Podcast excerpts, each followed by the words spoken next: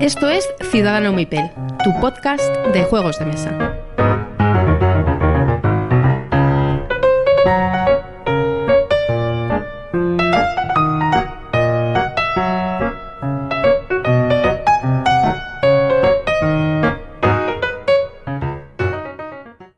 Hola y bienvenidos a Ciudadano Mipel. Buenas noches, Miguel. Hola, buenas noches. Bueno, pues ya estamos aquí con nuestro octavo episodio. Vamos a hablar de varios temas y, y esperamos que, que, os guste tanto como el anterior. Eh, queremos agradeceros los comentarios que nos hacéis tanto en redes sociales, en Twitter, eh, a nuestros propios eh, usuarios, incluso en Evox, en porque bueno, son muy, muy reconfortantes y nos animan mucho a seguir en, aquí en la brecha. ¿No es así? Pues efectivamente. Y nos gustaría, eh, además de agradecerlo, bueno, nos gustaría mmm, contestar más a menudo, estar más encima, pero al final, ya sabes, la falta de, de tiempo y tal. Sí, Deberíamos mmm, darle un poquito más. Es complicado en es complicado sí, en, en Evox enterarse un poco de cuando te comentan, la verdad. Sí, sí, sí, sí. Pero que aunque no hayamos contestado, los leemos todos y lo agradecemos muchísimo.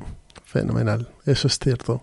Y nada, esperamos que os guste la nueva web que hemos inaugurado. Eh, por ahora estamos colgando los, los, los, links. Bueno, estamos colgando directamente los episodios para que podáis oírlos desde allí. Y bueno, esperamos tener tiempecillo y empezar a colgar cosas acerca de reseñas de juego, etcétera, etcétera, etcétera. Sí, sí, efectivamente. Estaría, estaría muy bien, sí.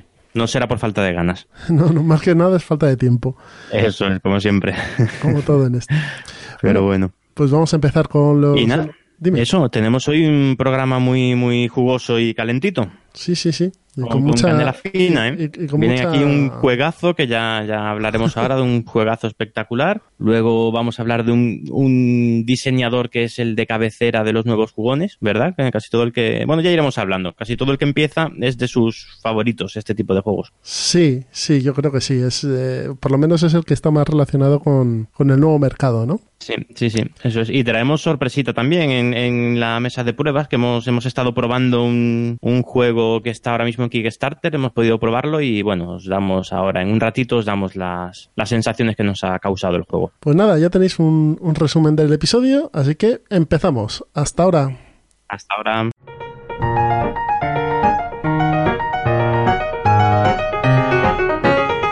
Pues ya estamos en los entremeses y hoy en estos entremeses van a saber un poquito más picantes, van a tener un poquito más de tortilla de maíz porque nos vamos a México. Nos vamos a México del principio del siglo XX. Nos vamos al México de Pax Porfiriana.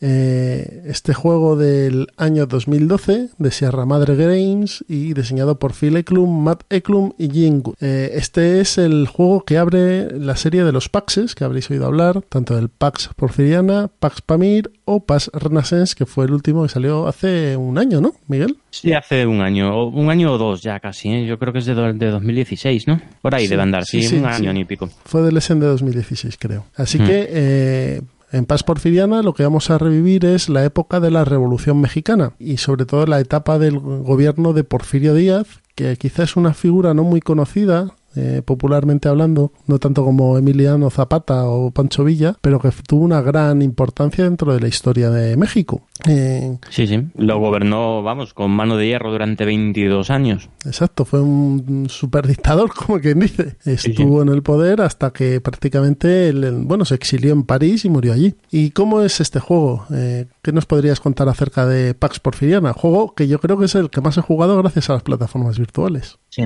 sí, sí cierto. En, el juego está en Yucata, luego hablaremos de, él y funciona genial, está muy bien implementado. Pues nada, el juego es, a ver, el juego tiene fama de ser muy complejo y bueno, la verdad es que la primera aproximación cuesta, cuesta un poquito. Eh, es un juego de cartas, todo mm, es eh, exclusivamente de cartas. La edición española, española de Masquioca tiene un tablero, pero el tablero es, es, es puramente mm, estético nada más, es para tener las cartas ordenadas. Entonces todo, todo todo en el juego pasa con las cartas. Eh, las mecánicas son más sencillas de lo que parecen al principio, pero eh, el juego tiene un par de handicaps para entrar que son importantes. El primero es un, manual que, vaya, eh, aun siendo de los mejores manuales de Phil Eklund, es duro, es bastante duro. Y el, el manual en español está, está remaquetado por Maskioka y está, la verdad es que mucho mejor. Uf, pero vamos, pero muy- muchísimo mejor. Y aún así es durete. Sí, Eh, el, el podía manu- estar explicado manual, mejor.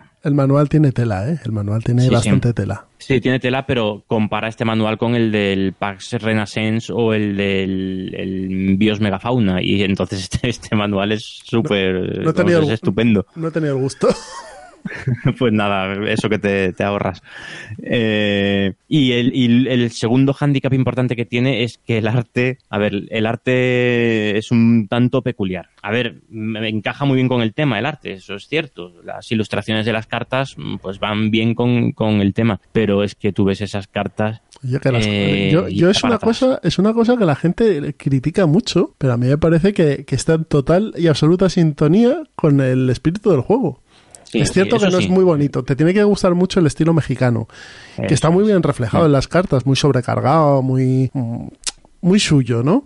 Pero Sí, pero eso tiene un problema importante, que es que no se distinguen las cartas. Hasta que no estás acostumbrado a jugar, no distingues la- el- qué, qué tipo de carta es. Si es de una empresa, si es un, un socio. es- Eso al principio cierto. te cuesta mucho verlo. O sea, como la carta como tal, como, como pieza gráfica, es muy bonita.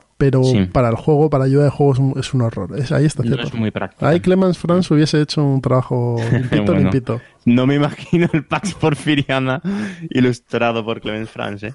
Pues eso sería. Pues Dios mío, no me quiero morir sin ver eso. quiero ver.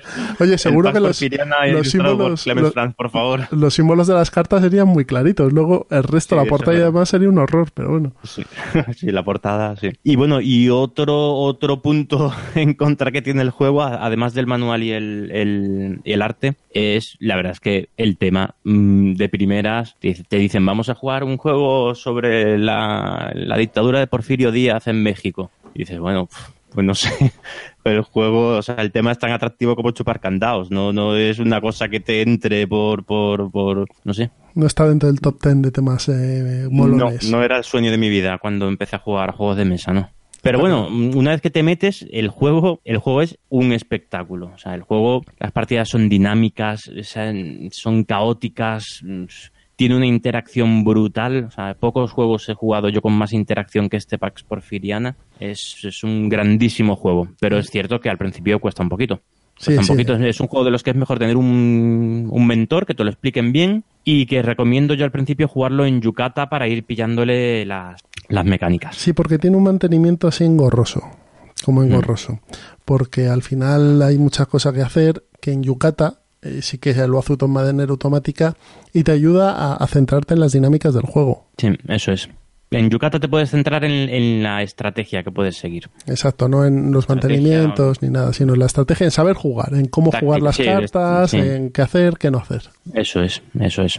Pues bueno, así un poquito por encima, eh, el- es un juego, estamos hablando de un juego de, de un peso bastante alto, es de, en la BGG le dan un 3,47 y realmente yo sí, es un juego bastante durete. Eh, dos horas de duración, bueno, esto varía muchísimo según de una partida a otra y según el número de jugadores, la verdad es que varía mucho. Varía mucho, pero es un juego que las partidas no se te van a ir de duración. Igual que hablamos las, eh, vamos, en el programa anterior que el Arkham Horror se puede enquistar, este no, este. Hay alguna situación cuando hay mm, cuando el mercado está en, en crisis, cuando salen los, los, los, Los osos, en los que sí se puede ralentizar un poco, pero bueno. Yo este lo he jugado a 6 y es un auténtico infierno a 6. Hombre, a 6 puede tener un entreturno curiosote. Sí, además jugando a 6 con personas que no sabían jugar, con lo cual un, Bueno, auténtico, un entonces, auténtico claro. infierno. Pero, Sí, sí. pero porque es un juego que es eso, muy, es muy dependiente de saber jugarlo y del número. Bien, Yo creo es. que el número bueno es 3-4. Sí, yo 4. A mí me parece el número perfecto 4. Ahora, ahora iremos explicando por qué. Porque el juego es, es muy diferente según el, el número de jugadores. Cambia bastante, cambia bastante. Entonces, si te parece, vamos explicando un poquito las mecánicas. Eh, exacto, vamos a por ello. Que ya, ya veréis que son, bueno, siempre digo lo mismo cuando empezamos a explicar un juego, que las mecánicas sencillo. son más sencillas de lo que, de lo que parece, que no se eche para atrás, porque No, no, no, no, no, no, no os tiene que echar para atrás. acciones y ya está. No, te- no os tiene que echar para atrás para nada. Entonces, bueno, nosotros tenemos un, hay un, bueno, cada uno de los jugadores es un hacendado de, de la época de Porfirio Díaz, eh, es decir, un, un, un terrateniente, un, Industrial, o Industrial, general, o sea, un, un- un un potentado, básicamente. Eso sí, es, lo que has dicho eso antes. es. Bien situado en, el, en, el, en la sociedad eh, mexicana. Entonces representamos a uno de, de esos seis personajes. Todos son personajes históricos, por cierto.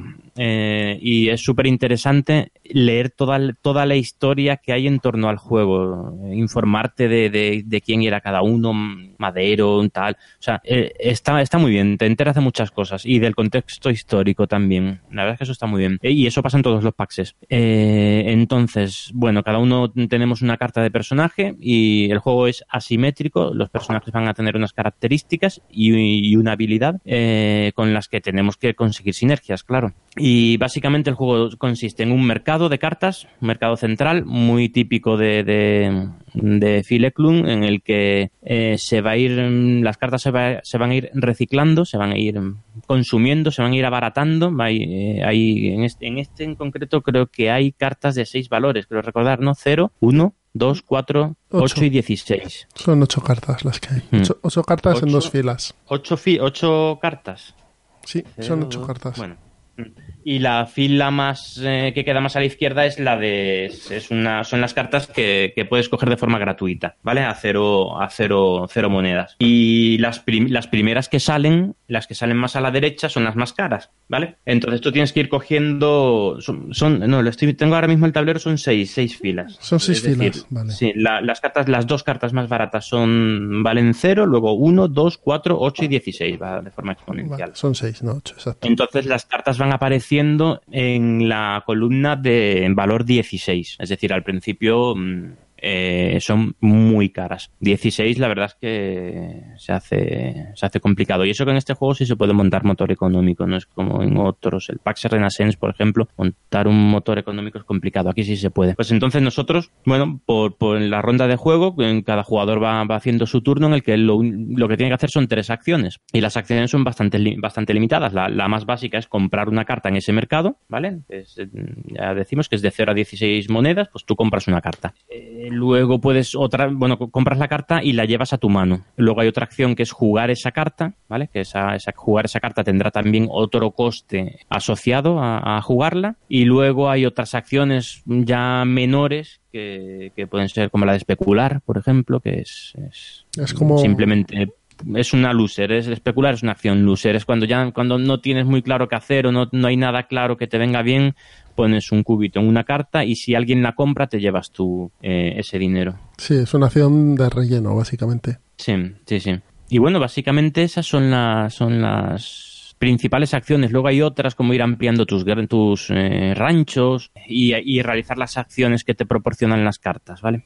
Sí, porque Entonces, dentro de las cartas hay varios tipos. Tenemos las cartas de, de industria o, o de propiedades, que serían las que hacen que genere el dinero para el las hacendado. empresas, sí. Las empresas, exacto, que hay de varios tipos. Hay ranchos, hay eh, bancos, hay minas, bueno, hay varias y cada una tiene un tipo de motor económico. Luego tenemos las es. cartas eh, de tropas, que son, bueno, militares que entran a tu servicio y que los puedes usar para varias cosas. Bueno, para proteger tus empresas, para extorsionar otras empresas, etcétera. Tienes las cartas naranjas, que son cartas de disturbios, en las cuales, bueno, ahora explicaremos lo que es un disturbio, pero vamos, eh, lo que hacen es entorpecer las acciones del resto de los, de los jugadores. Y tienes las cartas negras, que son cartas de... mm, Puteo de- absoluto, sí, ya. sí, de puteo, de acciones, acciones malvadas, como quien dice. Sí, y- y- sí, porque las naranjas no son malvadas y las tropas tampoco.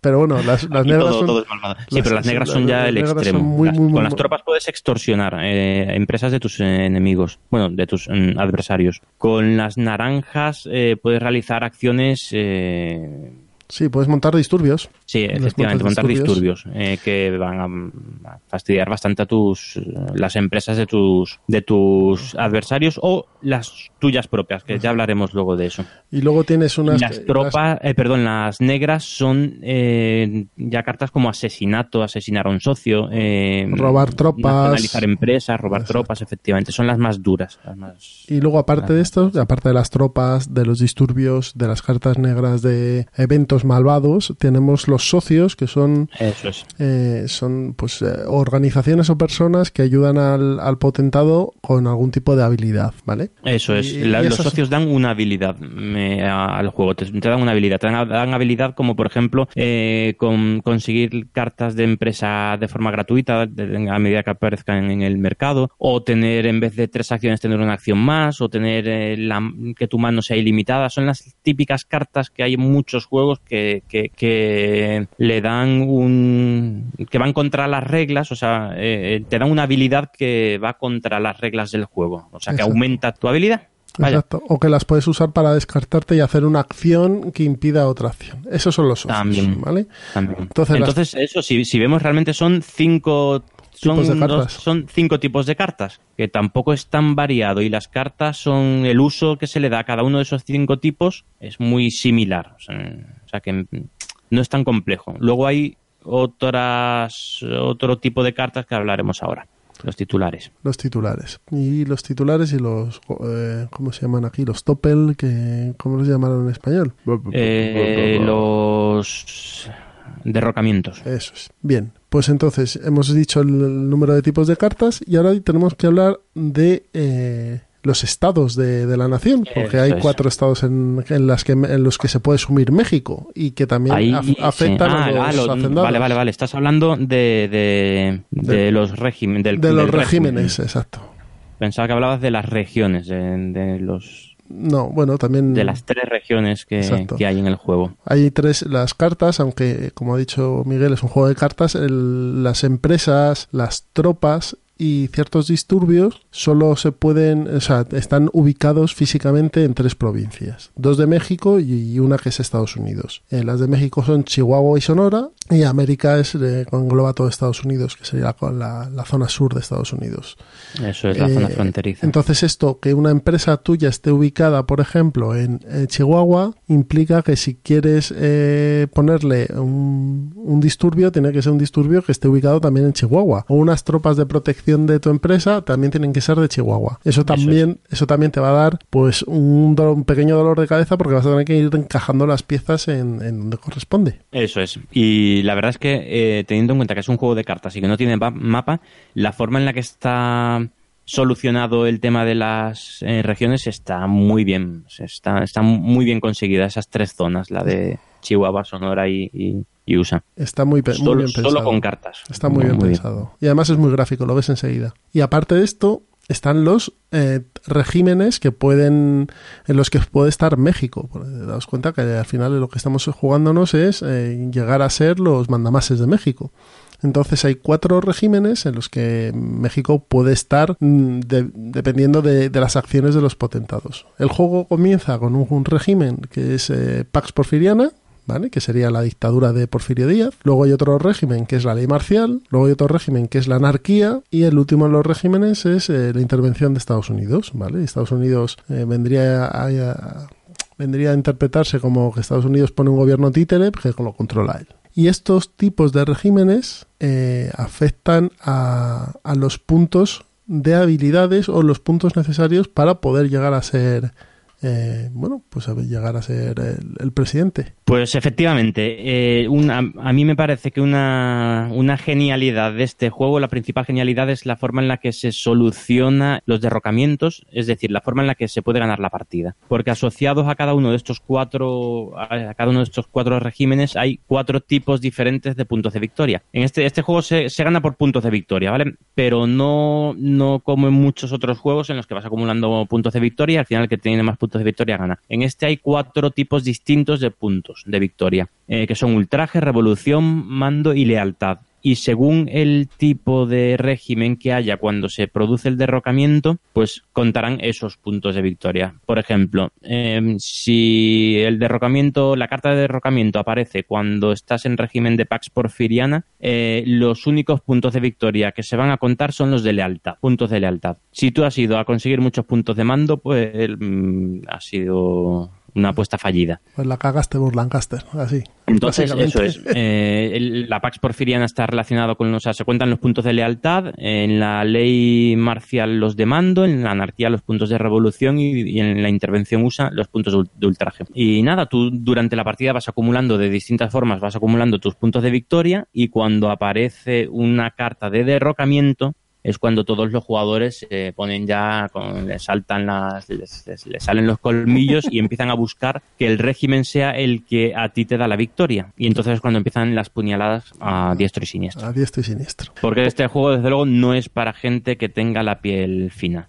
No, aquí no, hay, aquí vas a dar hay tiros. interacción y la interacción nunca, nunca es, Es buena. eh, de, es buena, nunca es de colegueo y de vamos a unirnos para... No, no, aquí la interacción es de puteo, no Sí, hay, sí. no hay otra. Al final lo que le tienes que quitarte es la silla al otro para sentarte tú. Es así de, de Eso es, claro. sí, sí, sí, sí. Entonces, mm, pues eh, eso, el juego se va, el, el mercado se va a ir ciclando, se va a ir, van a ir apareciendo cartas, las de los cinco tipos que hemos dicho, y mezclados con esas cartas van a aparecer cartas de titular, que la función que tienen es, son las cartas de titular son eventos, que te van a cambiar el régimen y van a producir un evento. Eh, y también, modifi- y esas- también modifican la situación económica del país. también, eso es, también, también. Y entre esas cartas de titular eh, van a aparecer los derrocamientos, que hay, hay hasta cuatro derrocamientos en el juego, cada derrocamiento relacionado con uno de los cuatro regímenes. Eh, y efectivamente, esos titulares van a marcar algo muy importante que es la situación económica. En los titulares va, va a aparecer un- una imagen de un oso o de un toro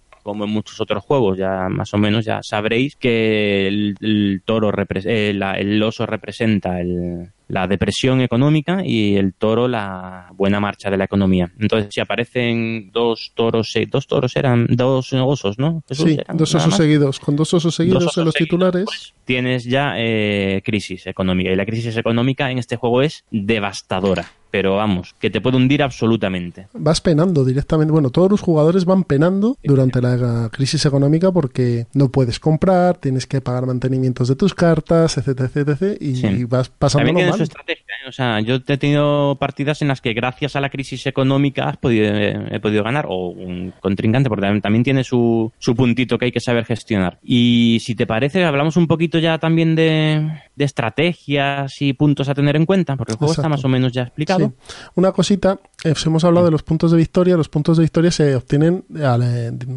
por las cartas, ¿de acuerdo? Recordad que os hemos hablado de empresas, socios y demás y, y, eh, y revueltas o disturbios. Bueno, los disturbios dan ciertos puntos de, de victoria dependiendo de, de los tipos que sean, comando, lealtad, anarquía o ultraje, pero hay socios, por ejemplo, que si los compras te dan un punto de, de cualquiera de esta, un punto de victoria de estos tipos, o empresas que también te los dan, normalmente son de lealtad. Eso es, sí, sí, sí. Esos son los más sencillos de conseguir, que son los de lealtad. Y Pues vamos a por bueno, las ya estrategias. aprovecho esto que estás contando para decir que es, esas cartas de, de las naranjas y las negras, las Sí, de los disturbios y los eventos. disturbios y tal, esas las puedes usar contra tus propias empresas o tus propios socios, porque el- eh, la víctima de esa carta en muchas ocasiones recibe un punto de victoria. Un punto de victoria, además, que no te pueden, no te pueden quitar ya durante la partida. Porque tú tienes una empresa que te da lealtad y en cualquier momento esa empresa puede volar. Y además es muy fácil. Las empresas aquí son muy volátiles, es muy Sobre fácil que, que Sobre vuelen. todo las mexicanas. Sí, efectivamente. Pero los puntos de ultraje o de revolución que te meten, que te endiñan siendo víctima de, de algo, eso se te queda ya a ti para siempre. Entonces eso tienes que putear a los demás, pero a ver, mm, no puedes asesinar a tres socios del- de, tu adversario porque es que le estás dando tres puntos de, de revolución, por ejemplo, y eso puede ser muy peligroso. Y a esto, pues una cosa también importante que quería comentar es la que ya dije algo al principio, es la escalabilidad del juego, porque el juego es muy diferente eh, según el número de jugadores. Eh, a uno y dos jugadores directamente, bueno, a un jugador no, no, hombre, sí, para aprender a jugar está bien, pero nada más. A dos tampoco es muy recomendable, pero bueno. Si no queda más remedio, se juega, ¿no? Hemos jugado bastantes partidas también a, a dos. Y luego, el, el número, los números más habituales de, de 3 a 6, eh, la estrategia que tienes que seguir es muy diferente porque las partidas van a ser muy diferentes. Me explico. Hombre, a tres, a tres tienes más controlados a tus adversarios. Efectivamente, eso es. A tres jugadores puedes, o sea, yo, vamos, lo que, por lo que he visto yo, a mí la experiencia me dice que a tres jugadores eh, es fácil ir a lealtad. Eh, lo más óptimo suele ser ir a, lea- a lealtad. Lo que pasa pasa es que los otros dos también lo saben. Entonces, lo normal es ir a lealtad. Porque tienes tú, sigues teniendo tus tres acciones, pero solo tienes dos jugadores para destrozar lo que tú vas montando. Eh, con tres jugadores te da tiempo a montar un motor económico. puedes puedes ir bajándote tu empresa, le metes más tierras, tal. Vas te montas un motor económico. De hecho, en unos pocos turnos te puedes montar un motor económico con el que ya llegas al límite de cubitos disponibles. ¿Vale? Entonces, ya, una vez que llegas ahí, ya no da, no das, da más. Entonces, es una partida. Eh, es una partida de control de nervios. Es decir, a ver cómo puedo hacerlo sin que se note mucho. Sí. Porque, claro, también lo que hace se te nota más, porque solo tienes dos adversarios. Entonces, si uno se te empieza a ir, vas a ir a por él, que es lo del cazar al, que va primero. Entonces, eso este juego lo tiene mucho a cualquier número de jugadores. ¿eh? En, en cuanto sacas un poquito la cabeza, empiezas a recibir collejas. Lo que pasa, bueno, ahora lo explicaremos. Entonces, a tres, mm, bueno, pues tienes que ir un poco perfil bajo, sin que se te vea mucho y, y esquivando los golpes lo mejor posible. Y eso, es muy fácil montarte tu motor económico e ir a, puntos de lealtad. La verdad es que es bastante fácil. Mm, en el juego hay 30 puntos de lealtad y, de los 30 puntos de lealtad, 29 eh, se hacen con, tus propias cartas. No, no, no siendo víctima de nada, sino con tus cartas. Es decir, es muy fácil montar, montarte tu motor a tres jugadores. A, cuatro ya cambia, a cuatro ya cambia la cosa. A cuatro empieza a cambiar. Me voy ahora al otro extremo. Con cinco o seis jugadores es que es absolutamente diferente, porque tú te bajas tu, tu rancho y luego tienes a cuatro jugadores eh, detrás mm, eh, sedientos de sangre de, o sea, con cuatro jugadores ese rancho que te has bajado o te lo nacionalizan o hay disturbios o, de, todo, o sea, puede, puede haber de, todo, te lo extorsionan, entonces te puedes bajar cinco cartas de empresas y de socios y las vas a tener todas con disturbios, porque, porque tienes a cuatro, a cuatro buitres deseosos de, de, hacerlo. Entonces hay muchísimo más puteo. Lo que creo es que a 6, por ejemplo, es más descontrolada la partida. Sí, porque claro, Bueno, hablamos de que el juego, este juego es muy caótico en general y muy oportunista. O sea, montarse aquí una estrategia es muy difícil. Porque depende de un mercado de cartas. Entonces, te pueden salir o no. O te pueden salir cuando no te toca a ti. Entonces, estás fastidiado. Porque le va a tocar al otro y el otro se la va a llevar. Pero a 6, yo lo que, ve, lo que vi es que eh, sí que te puedes montar un buen motor económico porque no tienes, no puedes, no puedes controlar cinco tíos no los puedes controlar. Entonces tú vas viendo más o menos si, si se, le, se van de, de, algún punto y demás, pero es muy caótico, muy caótico. Tú lo que intentas es que no, hay que no me peguen a mí, que no se fijen en mí y tú vas... De hecho, la victoria, la victoria de esa partida, el que ganó, lo hizo por dinero. No, no, ah. no, fue posible hacer ningún derrocamiento. Así jugadores es difícil ¿eh? eh llegar al, al final, a cuatro derrocamientos. Llegamos a cuatro y, no, no, fue posible. Jugamos con la mano de hierro también, que es una opción que hay y no fue posible, fue por dinero. Bueno, pues eso, a cinco o seis jugadores mm, va a haber muchas más, muchas más hostias, pero vamos, se van a repartir mm, de todos los colores. Y, aquí es donde va el tema. Eh, va a ser muy difícil que tú tengas tres o cuatro cartas bajadas con puntos de lealtad, te los van a cepillar. Eh, ¿Qué pasa? Que Ultraje y Revolución, mm, por poner un ejemplo, hay unos 35 puntos de cada, ¿vale? Eh, de Ultraje hay 35 puntos en las cartas del juego, de los cuales 27 son los recibe la víctima de, la extorsión o de la, carta que sea. Es decir, son de 35 puntos, 27 los recibes como víctima. Entonces, si te putean mucho, eh, te van a estar dando mucho ultraje o revolución. con los de revolución la proporción es 50%, ¿vale? Entre puntos que te puedes montar tú con tus cartas y los puntos que te dan porque te porque eres víctima de, algo. Entonces, tanto ultraje como revolución, cuando se es a muchos jugadores, va a haber muchos puntos de ese tipo y luego está el, cuarto tipo de mando, que el, mando es más... Ese es el más difícil de todos, pero con diferencia. Es más ¿eh? difícil, sí. Solo hay, de mando hay 16 puntos en toda la partida. En, todo en todo el mazo, perdón.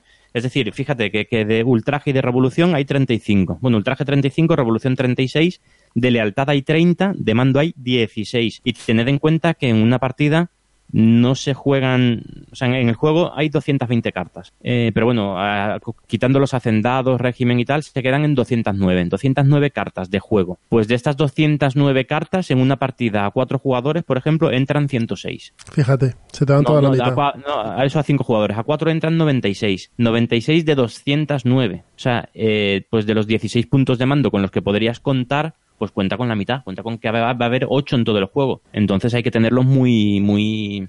Hay muy... eh, Muy controlados. muy controlado, eso Muy es. controlados y además es complicado porque no salen fácilmente los puntos de mando. Normalmente están asociados a tropas o a algún socio que te puede salir. Y claro, Eso eh, es. eh, no es la victoria fácil.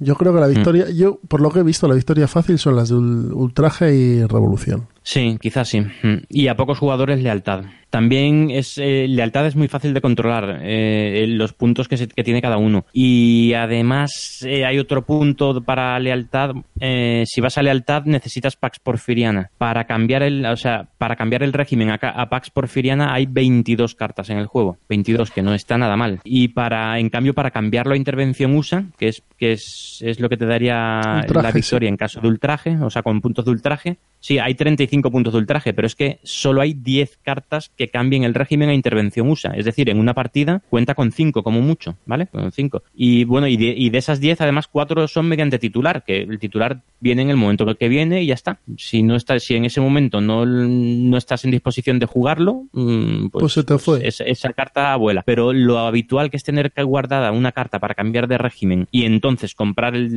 el- el derrocamiento, con ultraje es complicado, porque solo hay cinco tropas que tengan, que tengan ese cambio a intervención USA. Cinco tropas, mm, cinco cartas, perdón, o sea, sí, sí, en cinco cartas en, en- en tropas. Cinco tropas que tengan intervención USA. Pues vaya, eso O sea que al final, que al final nos quedamos con lo que es la revolución, que fue lo, lo que al final pasó en México. Vamos. Sí, sí, sí, sí. Lo más sencillo, la forma más sencilla de ganar es o siendo el sucesor de Porfirio, que esto es eh, mediante lealtad, o con eh, anarquía. Yo, en mi opinión, esas son las dos, faci- las dos formas más, más fácil. Lo cual esto desequilibra mucho dependiendo del hacendado, porque lo que nos, hem- nos hemos contado es que el hacendado, aparte de una habilidad, tiene dos puntos de victoria automáticos en eh, cada uno en uno de los tipos de, de revolución o de cambio. Por ejemplo, Madero tiene eh, una habilidad que es que compra tropas de... No, compra cartas naranjas a mitad de precio y además tiene un punto de revolución y un punto de mando, creo que es lo que tiene. Entonces, en el caso del derrocamiento, que ahora nos explicará Miguel cómo funciona, Madero puede sumar de por sí mismo ya un punto, tanto de revolución como de mando, más las cartas o puntos que tenga mm, mm, que haya obtenido en, en toda la partida. Eso es, eso es. Lo primero que tienes que hacer para encaminarte un poquito la, la partida es ver los dos puntos de victoria que tienes tú por el, el hacendado que tienes y los que tienen los demás. Y siempre va a haber eh, un punto eh, cojo, un punto donde, donde cojea, que es que eh, en- a ti te faltan puntos de lealtad, por ejemplo, y los demás tienen, tienen tres, por poner un ejemplo. Pues por mucho que vayas a puntos de lealtad, necesitas tener tres más para partir de cero, para, para, para estar igualado. Y, y va a haber otro punto, otro- va a haber otra estrategia óptima en la que va a haber eh, algu- alguno de los dos que tienes tú, eh, va, eh, tus contrincantes van a tener muy pocos, entonces vas a ir, eh, eso te va, te va a dirigir la partida hacia, hacia revolución, hacia mando, hacia, hacia lo que sea. Muy ah, bien. por cierto, estamos hablando, eh, he comentado las cartas que tienen, o sea, la cantidad de puntos de victoria que hay de cada tipo, eh, luego la cantidad de cartas con cambio de régimen, que también influye mucho, que, que Pax Porfiriana son 22, Ley Marcial 14, Anarquía 19, Intervención USA 10. Eh, y eso lleva a, un, a dos cartas que no, de las que no hemos hablado, que, se- que, que son las cartas públicas, que están en todo momento de la partida, están disponibles y que están se han puesto ahí precisamente para eh, compensar un poco eh, la dificultad que tiene algún algún, Algún tipo golpe, de sí. victoria en este caso por golpe. intervención USA y, Y de y la ley marcial que se pueden, o sea, de intervención USA y de, y de ley marcial hay muy, muy poquitas cartas. De intervención USA ya dijimos que hay 10 y de ley marcial 14. Entonces, estas dos cartas públicas siempre están disponibles para cambiar a intervención USA o a ley marcial. Muy caras, pero están disponibles. Ya, Los otros ya, dos eh. regímenes no, depende de lo que de- del mercado. Y a revolución, ¿no? La de la Iglesia Católica no te da cambiar a No, anarquía. No, no, no cambia de régimen. Vale. No. Te da punto de revolución o de mando, según el lado que tenga, pero no cambia de régimen. Vale. Ted- Teddy Roosevelt sí, Teddy Roosevelt te da por un lado ultraje por otro mando y además cambia de régimen. Joder. Sí, son cartas muy Y potentes eso y muy está caras. hecho para compensar un poquito la dificultad de, de esos dos regímenes. Pues eh, Miguel, ya estamos terminando, pero nos falta lo más importante. ¿Cómo se da el golpe de, de estado aquí en Pax Porfiriana? Sí, es verdad. Es verdad. Hemos, hemos, hablado de que van saliendo cartas de, a medida que se va refrescando el mercado, van saliendo cartas de, de, titulares. Pues de entre esas cartas de titulares hay cuatro que son de derrocamiento, que se van metiendo a la hora de preparar el mazo, se van metiendo de forma pues que vayan, pues la primera, el primer derrocamiento en torno al 25% de la partida, eh, 50, 75 y 100 más o menos, porque no se hace, o sea, hay un barajeo ahí de unas poquitas cartas y tal. Eh, eh, eh, entonces, cuando sale una de estas cartas, lo, bueno, lo primero que se ve, o sea, tú puedes comprar la carta de derrocamiento, ¿vale? pagas el dinero de, según la posición del mercado y entonces se produce el topel se produce el, derrocamiento. Eh, entonces, en ese momento se para la partida. Se detiene la partida y se comprueba, eh, lo primero, el régimen eh, político en el que estás y según ese régimen político se van, a contar un tipo determinado de puntos de victoria. Por eso decíamos que normalmente antes de, antes de mm, comprar la carta de Topel, lo normal es jugar una carta de tropa, una carta, algo que cambie el régimen a lo que tú quieres, ¿vale? Entonces cambias el régimen eh, y das el derrocamiento. Entonces en ese momento se comprueban los puntos de victoria mm, de X, por ejemplo, lealtad. Se suman los puntos de victoria, cada, jugador suma sus puntos de victoria. Y entonces en ese momento mm, que el jugador que tenga más puntos de victoria que el, que el tripartito consigue la victoria. Es decir, imagínate que tú tienes cinco puntos de victoria, pues eh, el tripartito es los puntos de victoria que tiene Porfirio Díaz más los dos más los puntos de victoria que tienen los dos jugadores con menos puntos de victoria de ese tipo, ¿vale? No sé si es un poco a ver, partamos de la base que Porfirio, Porfirio Díaz, eh, dependiendo del, tipo de juego, pero Porfirio Díaz tiene tres puntos de victoria automáticos en cualquier... Tiene, dos, creo, ¿no? No, son tres. Tres y luego va variando, depende de la senilidad de Díaz.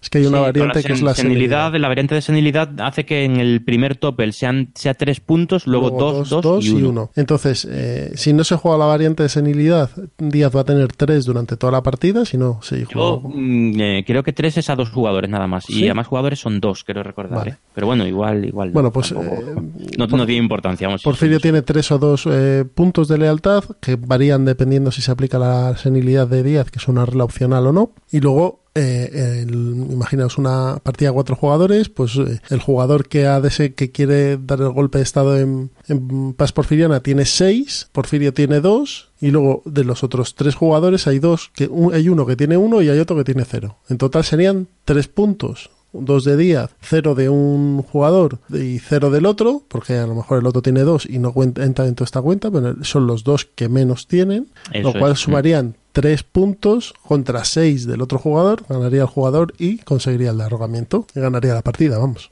Eso es, y puede darse el caso de que en un mismo derrocamiento haya dos jugadores que, mm, que tengan más puntos de victoria que el, que, el, tripartito. En ese caso no gana el que tenga más puntos de victoria de esos dos, sino el que tenga más dinero. Entre, esos dos el que tenga más dinero. Pero bueno, eh, los derrocamientos básicamente ese es el proceso. Se miran los puntos de victoria en función del, del régimen y mm, tienes que tener más puntos de victoria que los dos que tengan menos más los dos puntos de victoria de Porfirio. Sí, Porfirio Díaz viene a ser un voto un bot de puntuación y ahí lo que hace es pues tener dependiendo del, momento del derrocamiento más o menos puntos.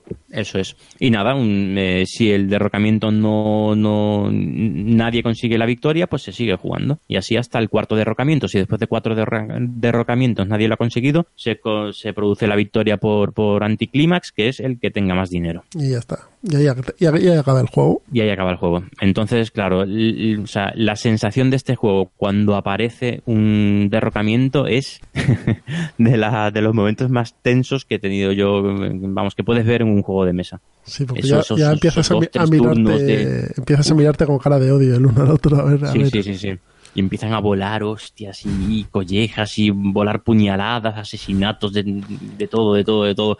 Cambia el régimen tres veces en, una ronda y uff, muy caótico y muy, muy, sobre todo, muy divertido. Y todo esto en 209 cartas, ¿eh? Eso es. y, unos cuantos cubitos y unos discos, no tiene más. Sí, sí, sí. Pues, eh, como siempre os decimos cuando recomendamos un juego en, el, en los entremeses o o en la charleta. Este juego ahora mismo creo que está disponible todavía en Más que Oca, la edición español. Más que Oca hizo una edición de lujo. La edición española es espectacular, de Más que Oca, sí, sí, muy buena. Merece mucho la pena. Entonces lo mm. podéis encontrar allí, creo que el precio eran 50 y pocos euros. También, bueno, en el mercado de segunda mano seguro que también lo encontráis. Porque Sí. es un juego complicadete. Y en Sí. yucata.de lo tenéis en versión online. Y es, como ha dicho es. Miguel, Mm. es una versión online que tiene un, un pequeño, una pequeña inteligencia que hace los mantenimientos de este juego. Y la verdad que es, es estupenda para jugar, porque te vas fogueando mucho en, eh, partida tras Sí. partida. Sí, sí, sí, eh, aprendes muy bien a jugar. Las reglas están implementadas a la perfección y, y vas aprendiendo porque vas a intentar hacer algo y dices, no me deja, no me deja, porque no me deja y, y al final siempre va a tener razón, razón el- el- la plataforma, siempre hay algo que no estás teniendo en cuenta y de esa forma aprende, aprendes mucho. Cualquiera que le apetezca, ya sabe. Eh, yo eh, en Yucata encantado de jugar con vosotros, entre Mipels, me busquéis ahí en Yucata y echamos una, una partidita buena. Y además hace tiempo que no juego una en Yucata. Yo siempre tengo una jugando en, en el ciclo. Pierdo todas, pero siempre, siempre estoy jugando. Yo hace bastante que no juego, tengo que, tengo que volver a ponerme. Pues sí. nada, si queréis, me busquéis a mí también, que soy Hesman 1977 y ala, eh, nos medimos el lomo ahí en México. Eso es. Aliarnos a, a collejas. Pues esto ha sido Pax Porfiriana. Así que acabamos ahora los entremeses y pasamos a la charleta. Así que nos escuchamos ahora en un minuto. Hasta ahora. Hasta ahora.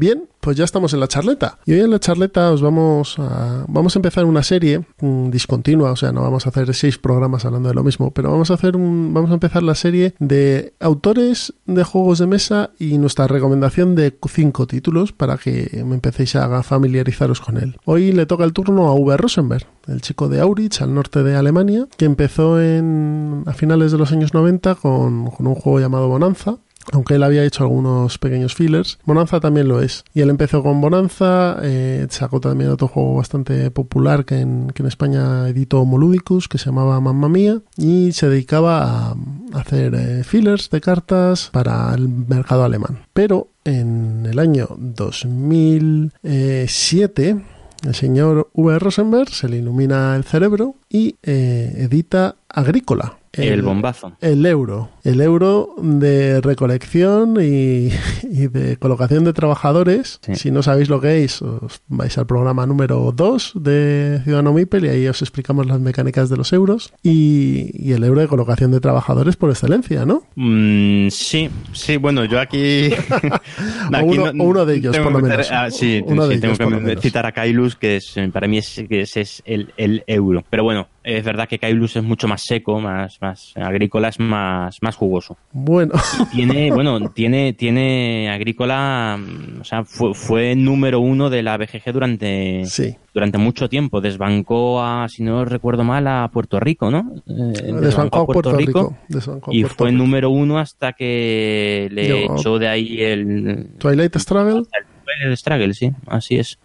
Estuvo sus buenos años. Pues- y lo merece, ¿eh? porque realmente es un juego que además ha, ha envejecido estupendamente. Bueno, envejecer, tiene 11 años, a ver.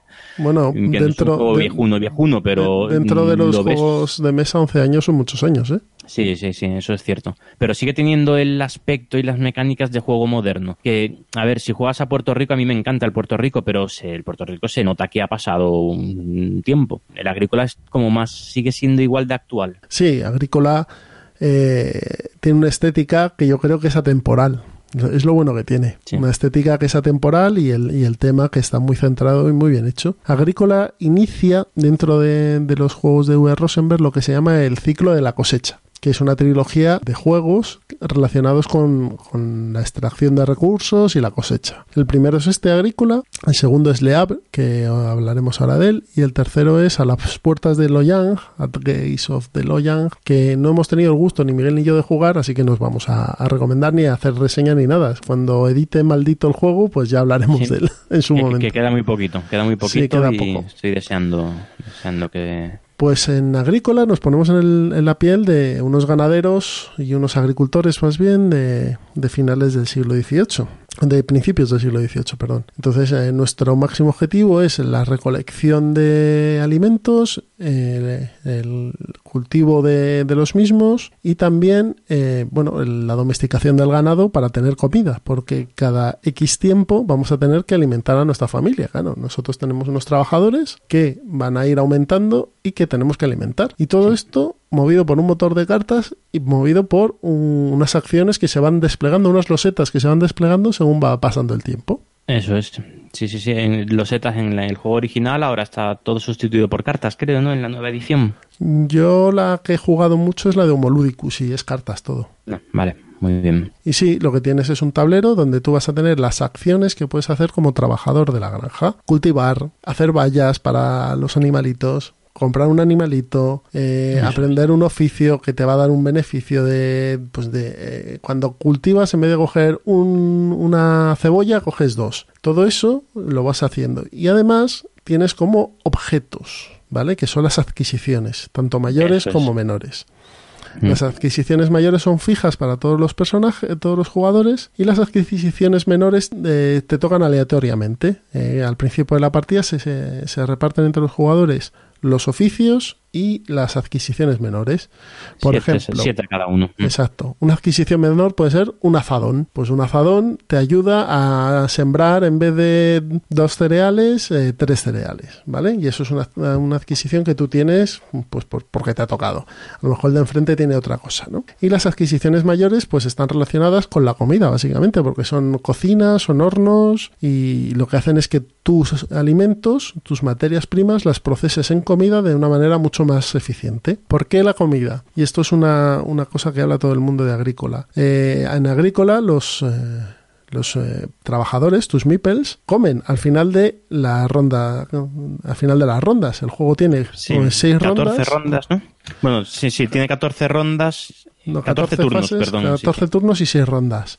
Seis, seis épocas creo que le llaman, Seis o eras, épocas, o algo exacto. así. Entonces, a cada, al final de cada, la era, de cada era se hace un mantenimiento de la granja. Entonces tú tienes que ver eh, si tienes dos animalitos, por ejemplo, del mismo tipo, pues eh, tienes tres porque se reproducen y además Sí, bueno, tienes- detallito que primero comen los, primero tus meeples comen y después se reproducen. Exacto. Lo cual es importante porque, Porque te puede que no lleguen a reproducirse porque el hambre aprieta y hay que comerse a uno. Entonces tú te tienes que comer uno y no se reproducen. Entonces tú tienes unos puntitos de comida que puedes eh, gastar al final de estas eras para alimentar a tus, a tus meeples. ¿Qué pasa? Que eso siempre te tiene en tensión porque tienes que andar recolectando comida. Aparte de ir aumentando la granja. Aparte de eh, crear un pequeño motor en el que tú puedes hacer ciertas cosas. Con lo cual estás como en la, pasa en la mayoría de los juegos de V. Rosenberg a cinco cosas a la vez intentando optimizar los procesos lo máximo posible. Este juego es mm, de, de- de pasar penurias. Sí, sí, de pasarlo mal y, y de no saber qué hacer. Y además tiene interacción, porque claro, los Bueno, jugadores interacción... te, te- te bloquean lo que tú quieres hacer. Eso es una leve interacción. Sí, sí, sí, pero nada que ver con el Porfiriana que hablábamos antes. No, no, Es no, una no. interacción más indirecta porque te quitan acciones. Claro, tú a Lo lo, que pasa es que en este juego vas tan justo de acciones que esa interacción, o sea, sí que es posible que mm, tú a ti no te venga bien realizar esta acción, pero la, la vas a hacer para putear al otro, para que no la tenga disponible, porque sabes que así va a pasar hambre y va a tener su, su va a tener que mendigar. Iba a tener que mendigar. Aquí es Mm. el cuento de la lechera. Yo me compro una vaca, después de la vaca hago una valla, después de la, o primero hago una valla y luego me compro una vaca y después eh, pesco y ya lo tengo todo hecho. Y resulta que cuando vas a hacer la valla no te ha tocado la valla y ya la tiene otro y tú ya se te desmonta todo y, y empieza a buscar a soluciones. y ya, ya no hay peces en el río y ya no tal. Y empieza a buscar soluciones. Entonces, eso sí que es una de las cosas muy interesantes de, de este juego de Agrícola que yo solo he visto Le Abre y en otros juegos de Rosenberg más posteriores no hay. Pero bueno, ya hablaremos de ello. Esto es un Mm. De hecho, sacó el, cuando sacó el Caverna es básicamente el mismo juego, sin esto. pero mm, con muchas más acciones para que, o sea, es un juego de menos penuria y más optimizar. O sea, en, en Caverna no vas a pasar hambre, mm, o sea, es muy difícil pasar hambre. No, no hay una opción de pasar hambre, yo creo. No hay- No, no no, vale, hay pues ya está. Pues no vas a pasar hambre, pero, mm, o sea, tienes que optimizar dentro de un un número de acciones mucho mayor tienes que, que, optimizarlo. El agrícola no, el agrícola las acciones son muy limitadas, las mismas para los dos y si lo hace el otro no lo haces tú. Así, claro. O sea que estamos ante un euro. Eh, yo no lo llamo, yo no creo que sea un euro duro agrícola. No, fíjate, no, no, ¿eh? no, es un medio de reglas es muy sencillo. Además es, tan, es, todo tan intuitivo que, que, casi te diría medio tirando para, para ligero. Pero que tiene un, de reglas pero te aprieta mucho en la fase de la comida, porque es, es una espada de Damocles que vas teniendo sobre la cabeza, que luego el efecto eh, real sobre el juego es que pierdes puntos de victoria. Que quieras que no, en estos juegos siempre es un fastidio porque vas corto siempre de puntos de victoria. Sí, sí, sí. Bueno, pues hemos dicho que este era el primer juego de la, de la trilogía de la cosecha y ahora vamos a por el segundo, que es Le Abre. Le Abre lo que simula es el funcionamiento del puerto de Le Abre en, Marsella, en Francia. Eh, comparte muchísimas mecánicas con, con, Agrícola. Ya veréis que cuando hablemos de Rosenberg y la compartir mecánicas es algo habitual porque bueno, yo creo que lo que hace es, tiene un, motor en la cabeza y lo que le va poniendo son piezas para, bueno, cambiarle, mejorarle o, darle otro airecito, ¿no? Sí, siempre se ha dicho de, de, de, V que, es muy repetitivo, que hace mucho refrito de sus propios juegos y, bueno, un poquito de, un poco de razón sí hay. Un poco de Lo que pasa es que son tan buenos, el Agrícola es tan buen juego que después sacas el Caverna y es, una, es espectacular, el Le Abre también, el, el, el Glass Road, el todos. El festín de Odín, que también el banquete de Odín, que también tiene mucho, bebe mucho del agrícola. Bueno. Sí, él, dio el pelotazo con agrícola, encontró una fórmula de cómo hacer juegos de gestión y, lo que ha ido es eh, perfeccionándolo, ¿vale? Mm. Entonces, en Le Abre lo que tenemos es eh, un, puerto y la gestión de la comida del puerto y de la gestión de las mercancías, ¿vale? Tenemos un track, cada turno es el, track de, los barcos va avanzando y va liberando las mercancías. Y tú, esas y tú tienes dos acciones, una es coger la mercancía y otra es colocarte en un, en un, en un edificio, creo. Entonces, aparte de eso, tienes un montón de, opciones eh, secundarias que se llaman, pues comprar un edificio, cambiar de edificio a otro, etcétera. Pero claro, el problema es pedir un préstamo, el problema es que también tienes una fase de mantenimiento al final. Entonces tú tienes que pagar comida, dependiendo de los barcos que tengas tendrás que pagar más o menos comida, luego los edificios donde tú quieres ir los puede bloquear otro jugador y si no se mueve, no se mueve y él lo que va a pillar es de ahí siempre el, beneficio. O sea, es eh, trasladar el agobio que tienes en agrícola con la comida a, a Leabre, que encima te bloquean los edificios y no se liberan, porque en agrícola sí que se liberan al final de la, al final de, la ronda, y tienes que pagar comida dinero, porque también se incluye el dinero. Tú puedes pedir préstamos que luego tienes que devolver. Entonces, es un juego que es bastante más agobiante todavía que, agrícola, yo creo. Aunque la mecánica es bastante similar, em, la, introducción del dinero y del bloqueo de, edificios hace que se haga un juego complicadete y sudes un poco, ¿eh? Este no, no, lo he jugado. Yo lo he jugado varias en solitario y en solitario ya estás puteado, porque hmm. las mecánicas te hacen que digas, porque no llego a los puntos ni de colores. Este lo, lo, tengo ahora mismo encargado en Más que Oca, y en, perdón, en cuarto de juegos, y creo que me vamos tiene que estar a puntito de a puntito de llegar la edición que ha sacado este año. maldito, pues está maldito que bueno que sacó ya que, que este está que está en reposición creo. Sí, estoy a la espera de que del del WhatsApp de Mike, por favor. Diciendo que Escribe ya, que lo quiero. Pues este juego, tal y como jugándolo en solitario, el aire que te da, yo lo, viendo, viendo las mecánicas, eh, a más jugadores tiene que ser una locura. Tiene que ser una locura, ver si tiene que pasar mal, pero mal, mal, ¿eh? Mira que se pasa mal con Agrícola, pero es que este es mucho peor, yo creo. Bien, pues esto ha sido Le Abre, segundo título de, de, la trilogía de la cosecha. El tercero, como os hemos dicho, es At Gates of Loyan, o Las Puertas de Loyan, que en breve editará Maldito en español y que no hemos jugado, así que nos vamos a hablar de él. Pero vamos a pasar a, a otro juego. Otro juego que incluye una mecánica diferente, aunque está adoptada de un juego anterior que era el Glass Road. Y este juego es el Hora et Labora, eh, un juego de monjes, de vino y de cerveza. Que, oye, el tema, pues como en el Heaven and Ale, siempre es interesante. Sí, sí, efectivamente. El, tema ya, oye, pues te llama. Por cierto, es al revés. El Glass Road es el que toma mecánicas de Hora et Labora, ¿no? El, Glass Road es, yo creo que posterior. ¿Sí es posterior Glass Road Sí, creo, creo, creo, que sí. Hoy no nos ponemos de acuerdo, ¿eh? No, está, hoy, hoy no Pues nada, eh, que sepáis que el Glass Road toma la mecánica que vamos a contaros ahora, que ahora os contará Miguel, de, del rondel de Horas Labora, que es el, Sí, es el es juego la original. gran diferencia de este juego es ese rondel de, de producción que tiene, que la verdad es que es curioso, la primera vez que lo ves es una cosa muy llamativa y, y funciona muy bien. El rondel va- va- es un rondel que va, va avanzando y a medida que avanza pues se va produciendo más... eh, más cantidad de cada, de cada uno de los recursos, que además en este juego son muy abundantes. Creo que hay, si son seis o ocho recursos distintos, no, no me acuerdo ya muy bien. Ahí como, no son más, yo creo que son 12. Sí, 12. Sí, de hecho te lo digo porque este juego lo tengo yo y me tuve que Sí, comprar la mm. típica cajita de esta de tornillos porque no Sí, era imposible sino gestionarlo, vamos. Y son 12 y además por cada por la por las dos caras, es decir, por una cara es uno y por otra cara es otro, con lo cual se te junta cerca de 24. Sí, sí, sí. Como en el banquete de Odín, que también Exacto. usa las dos caras. Y en este Mm, juego Pues. Perdona, sí, Sí, dime, dime. Sigue. Pues nada, eso. eh, eh, la- lo principal de este juego es el rondel, eh, que es la mecánica más original, eh, en el que tienes que estar atento de mm, cada vez que alguien eh, produce una, un, un recurso de un tipo determinado se pone a cero, se resetea, ¿vale? Entonces, si esperas, eh, vas a ir teniendo cada vez el recurso es, va, va a ser cada vez más jugoso, pero es más fácil por eso mismo que te lo que te lo quiten. Y la verdad es que eso es, es una mecánica interesante. Y luego la otra, la, de- la del desarrollo de tu de tu monasterio, de tu monasterio y de las tierras de, de- de- De cultivo y tal, también está mm, es, es- es original y está, está muy bien conseguido con los distintos tipos de terreno, cómo tiene que ir creciendo ortogonalmente en función de y en función de lo que haya a su alrededor dan puntos de victoria.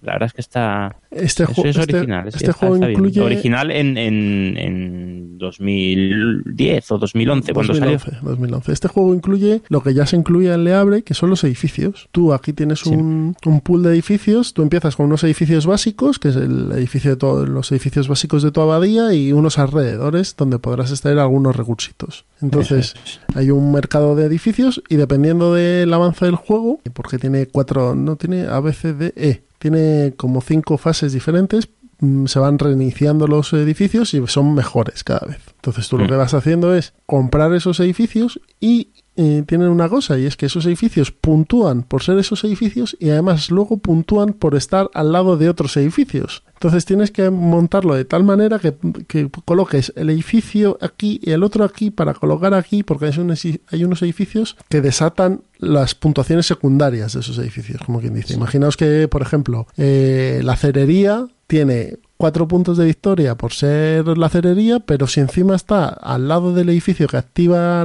la segunda puntuación de los edificios, tiene seis puntos. En total serían 10 o 4 si no lo pones al lado de ese edificio Sí. X, que es el que se in- que se incluye en el final de cada de cada ronda o de cada fase de mantenimiento, como quien dice. Entonces, Aquí de- curioso. tenemos el, el germen de, de, de las mecánicas del patchwork o el banquete de Odín, que es ese, ese hacer puzzle con, con, los, con material del juego, pues empezó de forma todavía un poquito sí, rudimentaria. rudimentaria en, en hora, en hora et labora. Es donde empiezas a, es la- el primer juego de Rosenberg en el que empiezas a, a hacer un puzzle en, en tu tablero. Exacto. Y Un Tetris, perdón. Un, Tetris, Tetris. sí, un Tetris. Y el rondel básicamente lo que es es una aguja y un, y un círculo con varias secciones y ahí es donde se colocan los, los mm, recursos y dependiendo de cómo vaya avanzando la partida, pues los recursos van ganando más o menos eh, valor. Y es eso, muy- es, es un fría cerebros este juego, ¿eh? Sí, sí, sí, muy interesante. A mí se me da como el culo, pero muy, muy bueno. O sea, he jugado ya bastantes partidas y las he perdido todas. No, todavía no sé lo que es ganar a la hora de labora. Es que es complicado, ¿eh? Porque lo de los edificios, en... claro, los edificios los tienes que comprar con recursos, con lo cual tienes que generar recursos y después comprar el edificio. Pero bueno, en, ese impasse pasan muchas cosas. Entonces es Sí, un sí, juego sí. muy recomendable, con unos materiales mm, que están bien y que es... Sí, la, la edición, es, eh, La de homolúdicos. Es un poquito justito. Pero bueno, Bueno, no, no nos podemos quejar, que por lo menos está en español. sí, sí, eso, eso es cierto. Y, y es un juego que es un auténtico fría cerebros, como os hemos dicho. O sea, es duro, duro, duro. De... Yo creo que este es mucho más duro que Agrícola, ¿eh? A mí por lo menos me lo parece más. Sí, posiblemente. Mm. Bueno, pues vamos a pasamos de un juego duro de gestión con el rondel, cálculo y demás a un abstracto de V. Rosenberg y este abstracto filler, y, además. y filler además. Y juego a dos y, y no está en el número uno de la BGG, pues yo no sé por qué, pero vamos. Mejor que otros sí que podría estar. Bueno, es un buen juego, sí, sí, es muy buen juego. Sí, por, más con menos es complicado, ¿eh? Sí, sí, sí. sí, Eh, es un juego. Fue, un- fue un sorpresón, ¿eh? Cuando salió en su momento. salió. Bueno, estamos hablando del Patchwork. Estamos hablando de Patchwork. Exacto. que en su momento fue un auténtico sorpresón cuando mm, V. Rosenberg se desmarcó con este un juego sobre coser eh, colchas. colchas, pues todos nos quedamos, pero este hombre está ya este se le ha no, ido, la- se le ha ido totalmente la cabeza ya este hay hombre. que reconocer que le, le- o sea, de primeras le pusimos a parir todos. ¿eh? Ahora, juegas una partida y dices, oye, pues este juego está muy bien. Juegas otra y dices, oye, esto está súper entretenido. Y te echas cuatro seguidas. Y, y un año después lo vuelves a sacar y juegas cinco partidas y dices, "Jo, este, este juego lo tengo que sacar más a mesa. Muy, muy entretenido. De, de 2014 es este, este Sí. patchwork que se juega, es muy, es muy ligero. El peso, no sé, andará en torno a dos y poquito. Pues 1,7, mira. Uno con siete. 1,7. Duración de media hora, con, tirando para arriba. Es de dos jugadores nada más, eso sí. Eh, ilustrado por Clemens Franz, pero no parece Clemens Franz. Está... Hombre, porque, porque solo tiene como hacer botones el tío. Sí, es que claro, ya no hay sería, ninguna oveja mirándote, ni- sería ni- muy fuerte esto. si ya no es capaz de hacer un botón. Sí, sí. Y mm, a mí me sorprendió mucho. Es- y, es nada, juego- y lo tengo en la ludoteca y de vez en cuando lo, lo sacas y. Hemos hablado de él en el plan, hemos hablado de él en el plan malvado, porque es un juego que para jugar con los niños está fenomenal. Mm. Pero no solo con los niños, con vuestras parejas, con amigos, eh, el típico juego de, bueno, pues antes de que venga el grupo y empecemos a jugar algo más duro mm, y somos dos, nos echamos un, un patchwork y es un juego que consiste básicamente en hacer una colcha. Tú tienes un tablerito con unas casillas y hay un montón de piezas de cartón con formas diferentes, estilo mm, Tetris. Y tú lo que vas haciendo es avanzando en un, en un cartón central que hay, en un tablerito central, que se- sería el, avance del tiempo que tú tardas en hacer la colcha. Vas avanzando tu peón y, y ese peón lo que hace es activar los botones para poder coger más botones, activar los parches, etcétera, etcétera. Y además mm, vas a poder eh, dentro del círculo que rodea el tablero central donde están las piezas para hacer la colcha, vas a poder pagar en botones y en tiempo, pues eh, adquirir una pieza y ponerla en tu colcha. Básicamente es esto, el que tenga más botones al final de la partida es el que ha ganado. Y Eso es. mm, no tiene más misterio, es, un juego que, que tiene, son tres páginas de reglas, tres hojas de reglas y además pequeñitas Mm. y con dibujos. O sea, es muy sencillito de jugar. Yo creo que es un gran juego de viaje Sí, porque es muy cierto. pequeño, la caja es chiquitita y el coste es muy bajito y es un juego que se puede jugar incluso pues en la mesita esta de un tren que, que vas a, a cualquier lado, lo puedes jugar a dos personas. Sí. A mí me parece que, que es el, el típico juego que es difícil de hacer porque mm, con menos hacer tanto es, yo creo que es complicado porque al final meter mecánicas y mecánicas y capas y capas y capas y capas encima de un juego no deja de ser sencillo, ¿no? Tú vas Mm. metiendo una, otra, otra, otra, y si una falla, bueno, lo compensa las otras dos. Pero con tan poco hacer un juego tan redondo es complicado, por lo menos en mi es. opinión. Eso es. Y lo puedes jugar, yo lo juego igual con mi hija de 8 años que, que con una, que, que con un adulto y lo disfrutas exactamente igual. Pues ya sabéis, Patchwork del año 2000, eh, este es 2014. 2014. Y ya este es el último juego que os vamos a, rec- a recomendar de V. Rosenberg. eh, y este es el mega monstruo, ¿no? Como quien dice, junto con Caverna, que también es grandote. Pero Sí. este salió en el año 2016 y él es el banquete de Odín o el festín para Odín, que a mí me gusta más. Eso que el banquete, fíjate. Sí, eso hubo ahí una polémica con la traducción, pero bueno, el, el banquete de Odín en, en castellano, juego Este de es- 2016, El juego de las Es el- 62 acciones. sí, es el, el- el último monstruo de, de Rosenberg. Eh, después de ese ha hecho un par de juegos más, pero más mucho más ligeritos. Eh, somos vikingos, tenemos una tribu de vikingos y tenemos que conseguir más puntos de victoria que, que, que el rival. Y efectivamente, esta es la característica que tiene es que tiene, pues ¿cuántas has dicho? 62 acciones. Creo que son 62 acciones las que tiene. Tiene un, tab- diferentes. un tablero de acciones eh, brutal que de primeras asusta. Después lo ves y es, es muy sencillo. Es, es la misma acción eh, multiplicada por cuatro eh, según el número de vikingos que uses. Así que eso no deja de ser un, un colocación de, trabajadores, igual que el, que el agrícola o el caverna, en el que además eh, em, introduce la- una mecánica similar a la del patchwork. Tú tienes que ir montando tu, tu región eh, con recursos, eh, montando un Tetris igual que en el patchwork y, y en función de cómo hagas eso, pues vas a tener una serie de recompensas, más dinero y, y vas a poder desarrollar el- tu, tu tribu. Tiene un poquito de efecto ahí de bola de nieve, un poquito bastante, eh, pero el juego tuvo muchas críticas en su momento, pero a mí me parece un Es juego es un gran juego, hombre. Es un gran, a mí me Sí, parece hombre, un no, gran juego. no llega a ser un, un agrícola o un caverna, No, sí, no, eso, no, no, eso no hay duda, eso, pero a ver, agrícola o caverna es- hay muy poquitos juegos de ese nivel, pero Pero, es, Miguel, es un este juego muy bueno. tiene un 8,2, ¿eh? La BGG. Mm. Tie- Tiene Sí, un- lo que pasa es que lo- las notas de la BGG desde 2015-16 está todo muy hinchado, mi opinión. Bueno, esa es otra pelea, no voy sí, a... esta, esta es otra que ya, ya hablaremos, pero vamos, eh, que tiene un 8,2 en Sí, es, es- es muy buen juego. y a mí me parece muy buen y que, juego. Agri- y que Agrícola tiene un 8, que sí, que también hay una diferencia de tiempo, ¿no? Y lo han Mm. votado 7.200 personas. Sí. A ver, es un juego elefantiásico. Pero cuando decimos elefantiásico es en todo. Es un mogollón de tableros para puntuar. Mogollón una de mesa, mm, brutal. sí, sí, sí, mogollón de recursos, mogollón de acciones. O sea, También tiene el tema de las profesiones que, como en el agrícola, eh, que hay que ir conociéndoselas y que además tiene distintos mazos. En este caso no ha habido expansiones con nuevos mazos, por lo menos que yo sepa. no, aquí no, pero, Eh, que- que- no, pero- no, ha, no ha cuajado tanto como en el agrícola, Pero pero también tiene sus mazos y, sus profesiones y tienes que saber gestionarlas. ¿Qué Y este sí que es absolutamente de optimización. Pero qué expansiones vas a tener si, si viene ahí material Bueno, sí, como para...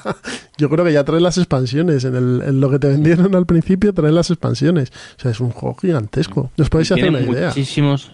Dime, dime, nos estamos no. pisando hoy un montón, ¿eh? No te preocupes, es que no nos vemos, eso es lo que pasa. que no, que, que, te- que, que es enorme, solo digo eso, que tiene un montón de cosas dentro y que, y que yo creo que expansiones no le hacen falta. Es que es un juego que, eh, tiene tantas cosas que, que puedes co- comprártelo y jugarlo durante un año de manera frecuente y no creo que vieses todas las acciones, cartas y demás. Efectivamente. Porque tiene lo que iba a decir, que, que tiene muchísimos caminos para, para conseguir puntos de victoria. Tiene muchas, muchas formas de, de- de- de desarrollarte y de, de, mm, avanzar en, en, eh, en tu aldea. Entonces, en cada partida vas probando cosas, según las sinergias también que tengas tú con tus cartas y tal, vas probando cosas y bueno, y, y vas, vas experimentando, e investigando y bueno, y, y efe- efectivamente echas 20 partidas y en todas son, en una te dedicas al saqueo, en otra a la caza de ballenas, en otra no sé, A las migraciones. pescar, las migraciones. Es un juego muy, muy grande. Tiene hasta dados, o sea, para que veáis, es- yo creo que es el primer juego Sí. de V. Rosenberg que tiene dados.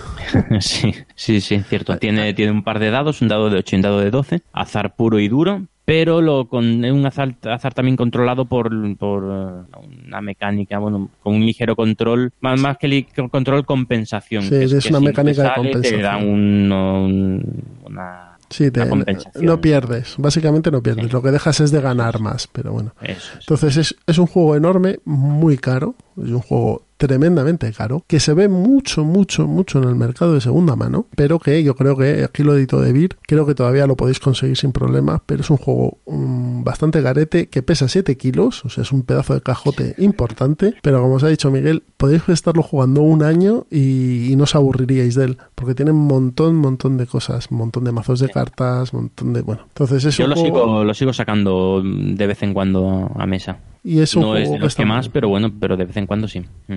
Y en la versión y el juego en solitario es- está chulo. Está sí, sí, es una carrera de puntos, pero es un juego que está chulo en solitario. Lo que pasa es que da un perezón sacarlo porque es tan grande y tiene tantas cosas que para jugar tú solo es un rollo. Sí, un poquito. Mm. Pues bueno, estos han sido los cinco juegos que os hemos recomendado de V. Rosenberg. V. Rosenberg, un diseñador de euros, pues de los actualmente de ser de los eh, seis o siete mejores diseñadores de euros que hay. Sí, yo de euros sí, sin duda. Ten en cuenta, mm, a ver, también tiene un, el público objetivo de, Rosenberg es, el que está creciendo más ahora mismo, entonces eso le facilita. Pero ten en cuenta eh, que Rosenberg tiene ahora mismo eh, en la BGG tiene siete juegos colocados entre los 100 primeros de la BGG. No Esto mal, no- no está mal eso, ¿eh? No sé si es el que más, pero es un punto, ¿eh? Es, es- No, sí, es sí, sorprendente. sí. Caverna. Agrícola, El banquete de Odín, Le Abre, Filsofarle, ¿Y Patchwork? Patchwork y Hora et Labora. Pues fíjate, fíjate. y no, y no son malos juegos ninguno, pero es que tiene otros que no están en esos 100 que también son igual de buenos, ¿eh? Sí, sí. Porque está Glass Road por ahí, está At, Mm. The Gates of Loyang, o sea, tiene juegos por ahí que, que no son no están dentro de esos 100, pero que también podrían estarlo sin problemas. Y los dos últimos han sido un poquito... sí, el banquete de Odín fue un poco fiasco, la verdad. Bueno, no, el banquete de Odín eh, yo lo considero de los, Sí, de pero- los buenos. pero es verdad para- que se esperaba opinión- mucho y no fue tanto. Pero Para los la dos opinión últimos general sí lo cotas- fue. Para opinión general yo creo que sí fue un poco fiasco. A Sí, mí me gusta, sí, ¿eh? Pero... Y el, Y el este año, es. Newsfjord, pues parece que no ha cuajado mucho. Y el anterior, Cottage Garden, Sí, pero en cambio tampoco- el Indian Summer lo ponen muy bien. Mm. Que son juegos, tanto Cottage Garden como Indian Summer, que beben de la mecánica de Sí. Password. Sí, sí. mm. Entonces, si os interesan, son juegos más familiares y os pueden traer, bueno, os pueden gustar. Cottage Garden quizá es un poquito más pesado, con lo cual pierde la frescura de Password, pero Indian Summer mete el concepto de una carrera, una competición contra tiempo. Entonces, que al parecer es mucho más dinámico que lo que era Cottage Garden. Bueno, como lo he dicho, eh, cinco juegos, Agrícola, eh, Le Abre, Hora en Labora, Patchwork y el Festín de Odín o el Banquete de Odín, que podéis encontrar en vuestras tiendas. De hecho, Maldito Games ha editado dos de ellos. eh, De Vir acaba de sacar la edición eh, familiar de Agrícola y tiene también la edición de, El Banquete de Odín, que lo editaron ellos. Y Hora en Labora quizás pueda costar un poco más, pero todavía hay unidades a la venta, porque lo editó Homoludicus y Homoludicus cerró hace un tiempo. Entonces, eh, recomendamos desde aquí estos cuatro estos cinco juegos y, y que sigáis a Rosenberg, que seguro que alguna cosa interesante hará en los próximos años. Sin duda, mm, seguro. Bueno, pues pasamos hoy a la sección de la mesa de pruebas que viene con sorpresitas. Así que hasta ahora. Hasta ahora.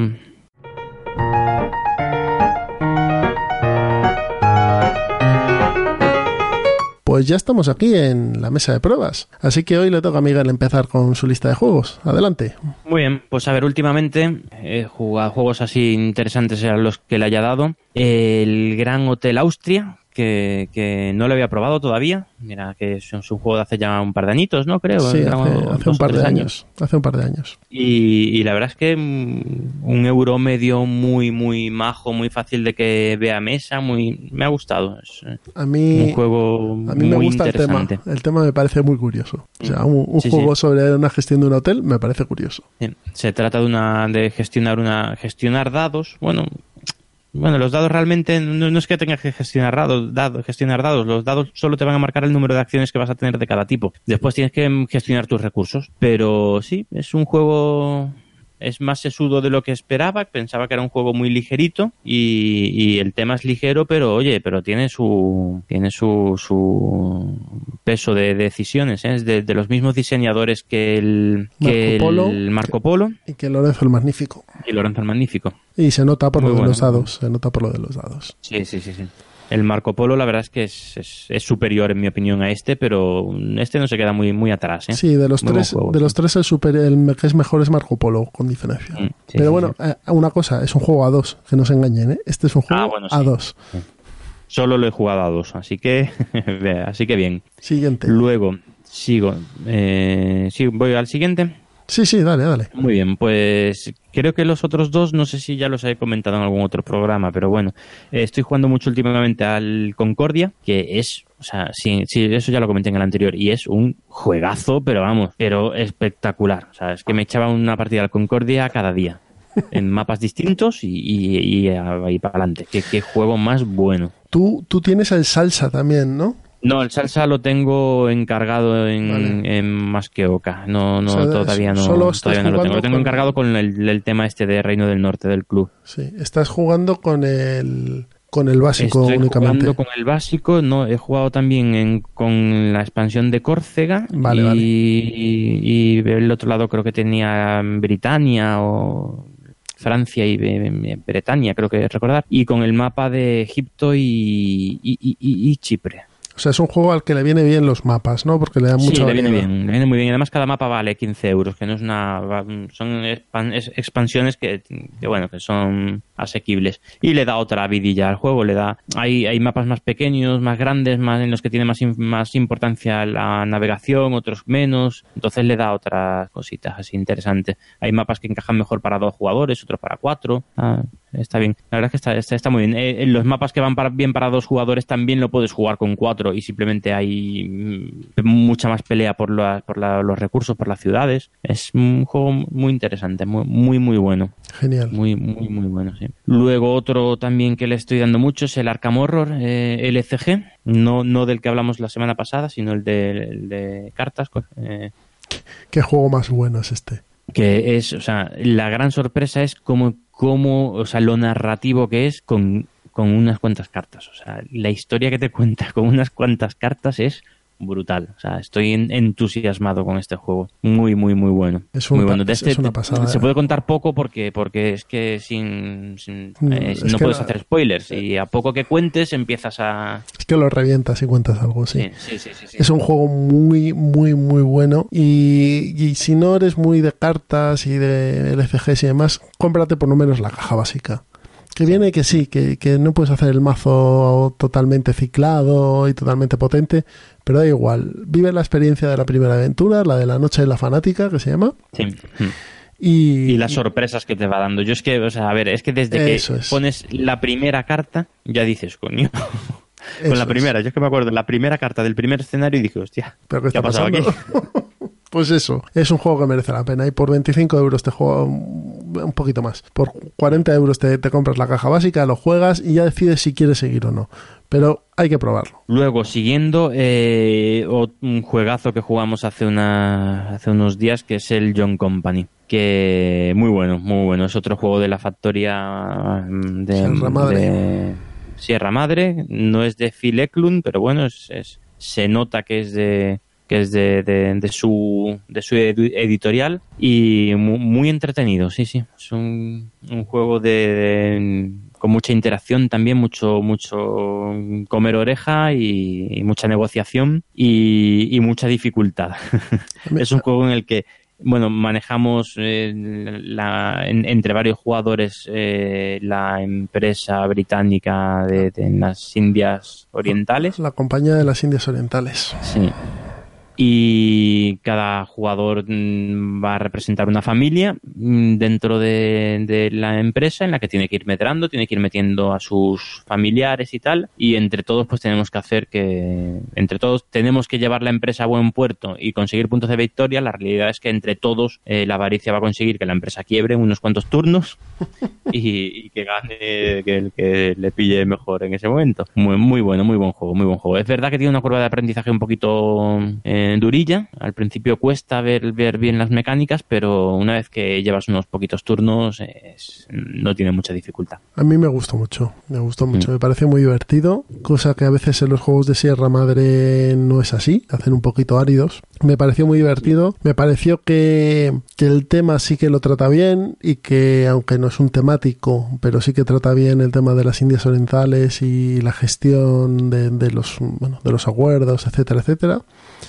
Me parece que es interactivo, pero sin ser eh, demasiado interactivo entre los jugadores, como puede ser República de Roma, que de, tan interactivo que es, a veces es eh, pesado. Y me parece que es un juego que al que le interese, mm, bueno, pues el, tema y ese tipo de mecánicas, y sobre todo que es un juego que hay que jugarlo al número tope de jugadores, creo yo, eh, es un juego y además cuesta muy poquito dinero y está muy bonito. La verdad es que es muy bonito. El sí, bonito es. Sí, sí, sí. Entonces mm. es, es, un juego que, que además, como ha dicho Miguel, es un juego que, que hay que jugarlo más de una partida porque la primera vas un poquito perdido y cuantas más juegues más ves el, los mecanismos como en la mayoría de los juegos o en casi todos pero en este yo creo que sí que te, te, lo va a hacer disfrutar más. Sí, sí, así es. Y yo, yo sí lo veo muy temático el juego, ¿eh? Yo, a mí me parece un juego que el tema está muy bien metido. Sí, sí, sí, el tema está bien tratado, eso está claro. Bueno, y, luego, bueno, el último que, he estado probando, que además de forma muy intensa, es un juego que nos ha cedido una copia más que oca, que el cual estamos enormemente agradecidos. Nos ha cedido una demo, que todavía no ha cedido, Sí, sí, sí, efectivamente. Es un juego que está en Kickstarter ahora mismo, está en plena campaña de Martin Wallace y el juego es Australia. Australia. Australia. Eh, eh, hemos podido probarlo, hemos le, le he echado muchas partidas a- a- en modo solitario, a dos, a tres y a cuatro jugadores y, y la verdad es que yo estoy muy satisfecho con, con las sensaciones del juego. Eh, no es el mejor juego de Wallace, pero es un juego muy bueno, muy bueno. A mí me parece, yo, yo he disfrutado con el juego. Eres me parece un juego, ya, un ¿no? juego notable. Eres backer del juego. Sí. Sí, sí, me, Me he metido. me Después de echarle fenomenal. unas cuantas partidas, sí, sí. Eso Eh, ya re- también, resume todo. ver, ¿Perdón? Que eso ya resume todo. O sea, si después de Sí, probarlo sí, sí, te has metido, A ver, hay juegos mejores, no es el pelotazo del año, pero sí es muy buen juego a un precio muy bueno. Eh, la temática me encanta, a mí ya lo he dicho muchas veces, si, si sale Cthulhu, pues ya, o sea, lo voy a comprar. O sea, es- si es de Lovecraft, lo voy a comprar. Eh, y no es muy habitual encontrarte euros puros de, de ambientados en Lovecraft. En Lovecraft hay mucho am- eh, mucho juego Ameritrash, hay mucho temático, pero pero euro eh, no, que yo sepa, no es, no es muy habitual. quizá, quizá el anterior. eh, El en Emerald. Australia es la segunda parte del estudio en Esmeralda. Mm. Eh, y quizá Estudio en Esmeralda sí que es un euro, pero, pero es que Sí. claro, es un euro con roles ocultos, con lo cual uf, es un euro, pero no lo es. Yo creo Sí. que este sí que es el euro euro de ambientado en la temática Lovecraft. Yo así, Sí, bueno, sí, ahí sí, es está muy- el es muy euro. 15 Es muy euro hasta, hasta en, un, en el punto más polémico que tiene el juego, que es el sistema de combate. Sí, a mí eso es lo que me parece que, que es por donde cojea. O sea, el resto de cosas Sí. están bien, está bien diseñado, está bien planteado, la idea es buena y la idea es chula, pero ahí es donde, donde flojea el juego. La idea es muy atractiva y el desarrollo de la partida, en- mi opinión, es muy bueno. La forma de hacer el setup eh, a mí me parece estupendo. Mete mucho azar, o sea, las partidas son muy, muy diferentes unas de otras. He jugado bastantes y, y es que no he encontrado dos partidas iguales. Ese, esa forma de hacer el setup eh, eh, hace que haya partidas mucho más fáciles que otras y partidas que es que no hay forma humana de ganar. Eh, es muy azaroso. Pero a lo que iba, el sistema de combate, a ver, está recibiendo muchas críticas, pero es que eh, eh, esto no es un wargame. O sea, el sistema de combate no es, no es un wargame. Esto es un euro. Entonces, que el sistema de combate sea un push your luck, un, un- un- No, pero tampoco es un intentar push- la suerte y tal, pues mm, a mí, a mí me parece bastante correcto. El- es el- verdad que, que, que quizás este es caso de cartas y bueno, pero... El problema, el problema es que te metes en el bucle de saco carta, no pasa nada, saco carta, no pasa Ya, nada. Sí, Entonces, sí, quizá, a ver, el juego está en Kickstarter, el juego, es decir, no está terminado de Claro, desarrollar. Claro. Y se nota, de hecho, la copia que, ten- que, que tuvimos nosotros, eh, los materiales que ya son muy buenos, eh, ya nos estuvo explicando mm, eh, Jesús. Jesús y, Antonio de Más que Oca que, que, que eh, iba a estar muy mejorado las vías, eh, la estética iba a ser muy diferente, el tablero también ha mejorado, se le ha metido un segundo tablero para partidas a dos jugadores, vaya, eh, que, que sí. está en desarrollo y yo confío que las cosas que se están viendo, que es- el juego cojea, que tiene todavía unos cuantos meses para, para arreglarlo, aunque Martin Wallace no es muy de escuchar, de No, escuchar este, este es, este es un, un zaporro de lo de Wallace. Pero yo creo que, eh, y es lo que te he dicho, ¿eh? y además cuando acabé la partida, lo, te- lo que te comenté, el único punto flojo es el, el del combate. Sí, es lo que porque- es, la gente porque más, más. Lo de, lo de las cartas de movimiento de los primigenios o de los uh, bichos me parece Sí. bien, o sea, está chulo y, y- y tiene su sentido, pero lo otro se podría agilizar más, en mi opinión. Sí, quizá. Bueno, ya veremos a ver de aquí a, a la que termine, como Ob- si sigue obviando- igual, van a meter más cartas, van... Claro, bueno, obviando esto y, y teniendo en cuenta lo que dice Miguel, que es un juego en desarrollo, aunque nosotros la, la copia demo que hemos probado podía ser un juego comercial 100%, porque Sí, está, sí, sí. está estupendo, Mm. pero mm, dejando eso a un lado, es un juego que está bien y que al que le guste el tema, le gusten los euros y, y le guste el, vamos, Martin Wallace, pues yo creo que es una compra que, que le va a hacer feliz, pero... Sí, sí. Es eh, el único punto que veo yo negro es ese. Por lo demás, un juego bastante correcto. Tiene un pool de cartas que puedes comprar, las acciones, el tablero de acción individual de cada jugador es claro, eh, ves bien lo que tienes que hacer, tienes una idea más o menos clara de cómo tienes que actuar o cómo puedes enfocar la partida. Luego, claro, cuando empieza la interacción con el primigenio, pues eh, se te va todo a hacer eh, puñetas. Pero hasta ese Claro, entonces. pero no como en todos los juegos de Lovecraft, Claro, no, no, y- todos los juegos ambientados en Lovecraft eh, No. fáciles no son. Y, y sobre todo en todos los juegos que tienes un, un, un rival automático que te va haciendo putadas. Entonces tú al final, Sí. pues, pues todo lo que has planeado se te va a hacer puñetas porque hay un factor azar, ¿no? Me gusta Sí. mucho lo de la, la selección de acciones de los que el que hace una acción y gasta X de tiempo, el que va detrás Sí. puede hacerme acciones más cortas y hacer más. Eso viene, eso Sí, también pasa en gestión de Patchwork. tiempo. Tienes que ir gestionando puntos de tiempo. Claro, entonces eso a mí me parece curioso, porque le da un, un saborcillo diferente, pero a mí me parece que es un juego bastante correcto y bastante bueno. A Sí, excepción A de mí, mm, el punto X. el- a ver si el sistema, el sistema de combate, bueno, eso mm, se puede discrepar. Eh, el, el- el punto para mí mejor del juego, eh, el juego parece que tiene una dificultad muy grande, pero la dificultad es que eh, es semi-cooperativo. O sea, eh, es competitivo, pero entre todos tenemos que acabar con los primigenios. Y encontrar el equilibrio entre mm, tengo que ayudar a este tío, porque es que si no, le van, los primigenios van a acabar con él y la partida se acaba y ganan ellos, y, o desarrollarte tú, ese equilibrio es muy muy complicado y al final yo en las partidas que he jugado la inmensa mayoría de las veces ganan los primigenios porque la gente no coopera y Es que- es que una- vaya que eso es muy muy muy interesante ¿eh? Una ver hasta qué punto está uno dispuesto a, a- a ayudar al contrincante para que sobreviva y, y- y la partida se, se alargue. Una parte importante del juego es eh, descubrir, bueno, los primigenios aparecen ocultos, entonces en la puntuación final los primigenios ocultos puntúan el doble. Que eso parece una tontería, pero no lo es. Es decir, Puntúan el doble para, para los primigenios. Sí, sí, sí, es un- para- es para ellos, para victoria ellos. para los Ellos primigenios, porque los primigenios doble, puntúan como otro, otro jugador más. Tienen sus puntos de victoria al final de la partida. y puntúan el doble si no están descubiertos. Entonces, Mm. para descubrirlos hay que ir allí y tener un intercambio amistoso de tiros Sí. con los primigenios. Entonces, eso eh, fuerza a los jugadores a, abrir el mapa. Y hay algunos jugadores que piensan que no, puede, o puede haber algunos jugadores que piensan que no, que ellos están a su historia y a controlar su zona. Pero claro, si se desencadena al final de la partida, que se va a desencadenar, pues lo más probable es que pierdan todos porque no sé, habiendo abierto fu- primigenios y les ha rebajado directamente a la mitad los puntos de victoria, a, la- a darles la vuelta. Luego ya que les ganes o no, es otra historia. Eso es.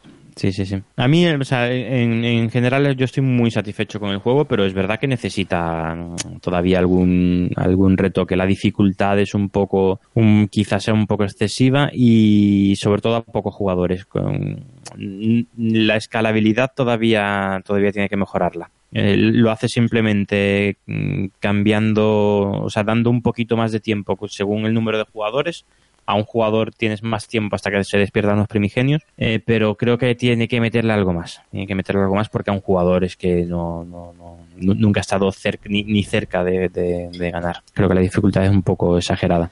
Pero bueno, el tema está muy bien. eh, el juego es muy bonito, el juego fluye bien, es, es- mm, tiene poco entreturno. Eh, No, no, es está- está un muy euromedio muy, está- muy majo. está muy y diferente diseñado. a lo que tengo o sea, en, mi- en la ludoteca. Es algo que sé que me va a apetecer jugar mm, de vez en cuando, sí. Sí, al final cuando uno tiene una ludoteca grande va buscando la diferencia, algo que sea diferente a lo que tiene actualmente, eso está claro. Pues nada, eh, todavía está la campaña activa, así que todos los que os haya interesado lo que os hemos contado acerca de Australia, que no me sale lo de Australia, qué mal suena. Sí. sí. Si podría haber sido Australia Z, que se queda mejor. Pero bueno, Sí, sí, sí. Australia, todos los que estéis interesados, eh, bueno, pues todavía podéis formar parte de- del Sí, que- Kickstarter y queda muy poquito, ¿eh? que, que queda mm, que poquitos cinco días. días, cinco días o algo así. Mm. Así que intentaremos sacar este episodio lo antes posible para que podáis eh, vaquear Sí, sí. El, el- el juego. Y la entrega, la entrega creo que es en septiembre o en octubre de este año.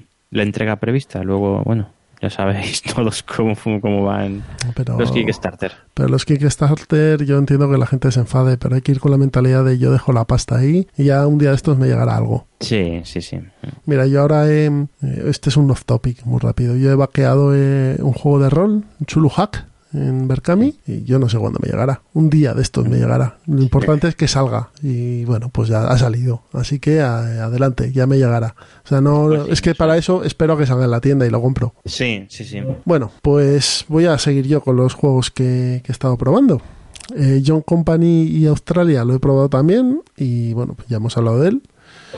Así que yo voy a hablar de Senderos de Gloria, que seguimos con la campaña de Senderos de Gloria, Fran y yo, dándonos palos. Bueno, más bien dándome el palos a mí y yo no haciéndole nada. Estos juegos de, de, de Car Driven Game, eh, a mí me gustan mucho ese tipo de juegos. La Bueno. Senderos de Gloria, no sé si sabes que fue el, el primer número uno de la BGG. ¿El primero fue Senderos de Gloria? El- el- a ver, eh, es un poco discutible porque los primeros meses en la... Bueno, esto ya hablaremos en Vale. otro programa. Bueno, Vamos pues- a dejar que fue de los primeros números uno. Hay gente que para la, para hay gente que dice que el primero fue Puerto Rico, otro Senderos de Gloria, otro antes hubo otros, pero cuando todavía la BGG no estaba estabilizada, eh, había muy pocos votos y tal, entonces a ver, hay un poquito de Vale.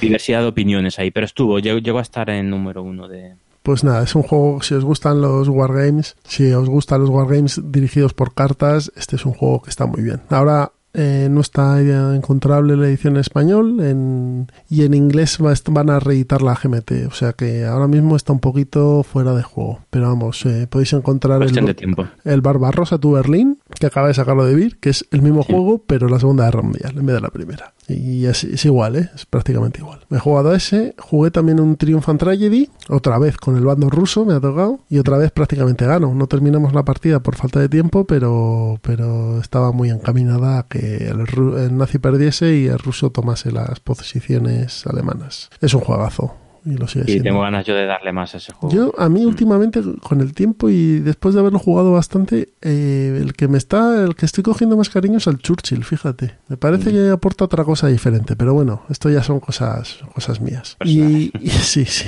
sí, o sea, esto ya es- son, son, como dicen en el podcast este de, de la voz de Horus, este, este es mi culo, ¿no? Pues, pues igual.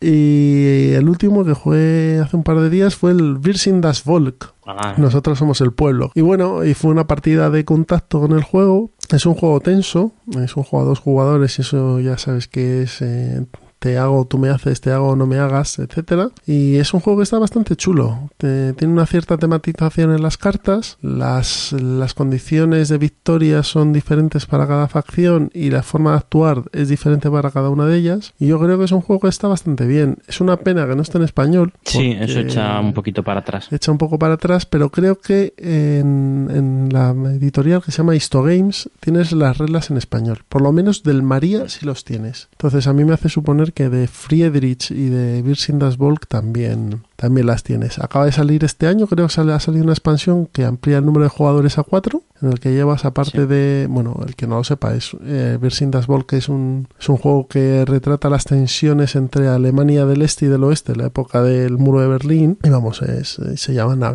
ciertas mecánicas como agitación o industria o...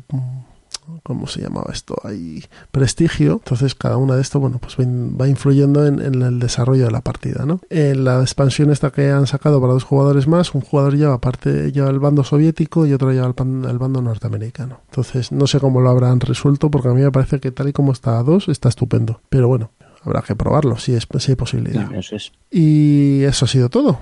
Eh, Senderos de Gloria, Triumph and Tragedy y Vincent Das Volk. No ha estado mal esta, estas No, dos semanitas no, no, ¿eh? de juego. está- está- entre uno y otro. No me voy a quejar, ¿no? Ahora viene Semana Santa y va a ser peor, pero vamos. Sí, sí, eso es verdad. Bueno, pues esto ha sido la mesa de pruebas. Así que en breve, ahora mismo, en un ratito, nos vemos en el plan malvado. Hasta ahora. Hasta ahora.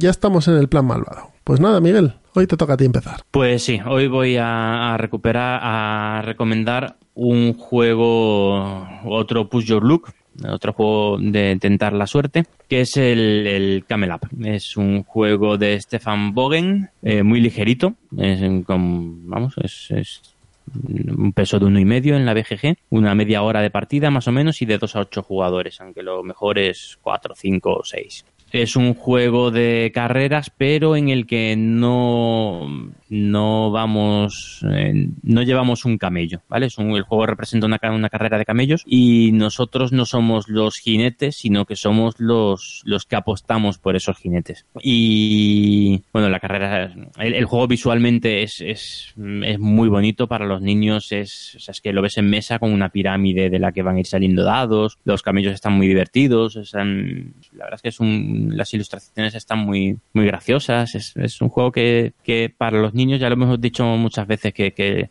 es importantísimo que el juego les entre por los ojos. Y este juego, en cuanto lo ves, es el juego entra por los ojos, pero con una facilidad pasmosa. Los camellos se van a ir, se van a ir amontonando unos encima de otros y el que está abajo va a ir a, al avanzar arrastra a los demás. Está, la verdad es que está, está es un, juego, es un juego, muy, chulo, hombre, es un juego muy chulo el Camel Sí, sí. Se juega en media hora y la cosa es eso, es que es un juego, es un juego de, de apuestas. O sea, de apuestas, mucho azar y un tentar la suerte. Es un, la mecánica es de tentar la suerte. Tú tienes que ir haciendo tus apuestas. El juego va a tener una serie de rondas en las que cada jugador va a ir realizando de uno en uno una única acción y que puede ser avanzar, hacer avanzar un camello, eh, apostar por el que va. O sea, hay dos tipos de apuestas, que una es en cada turno, el, el que es tú apuestas por el camello que va a ir eh, líder en, cada, en al final de ese turno, ¿vale? Que eso es, bueno, pues más o menos lo puedes ver. Y de otro tipo de apuestas es ver quién va a ganar o a, o a quedar último en la carrera en, al final, al final de la carrera. Entonces, en cualquier momento puedes hacer una de, de, esas dos apuestas. Las de turno se hacen en cada turno y las del final de la partida, una vez que dices, por ejemplo, que va a ganar el camello, el camello verde, pues esa carta ya está en las apuestas, ya no puedes hacer nada. Ya si no gana el camello, el camello verde, pues bueno,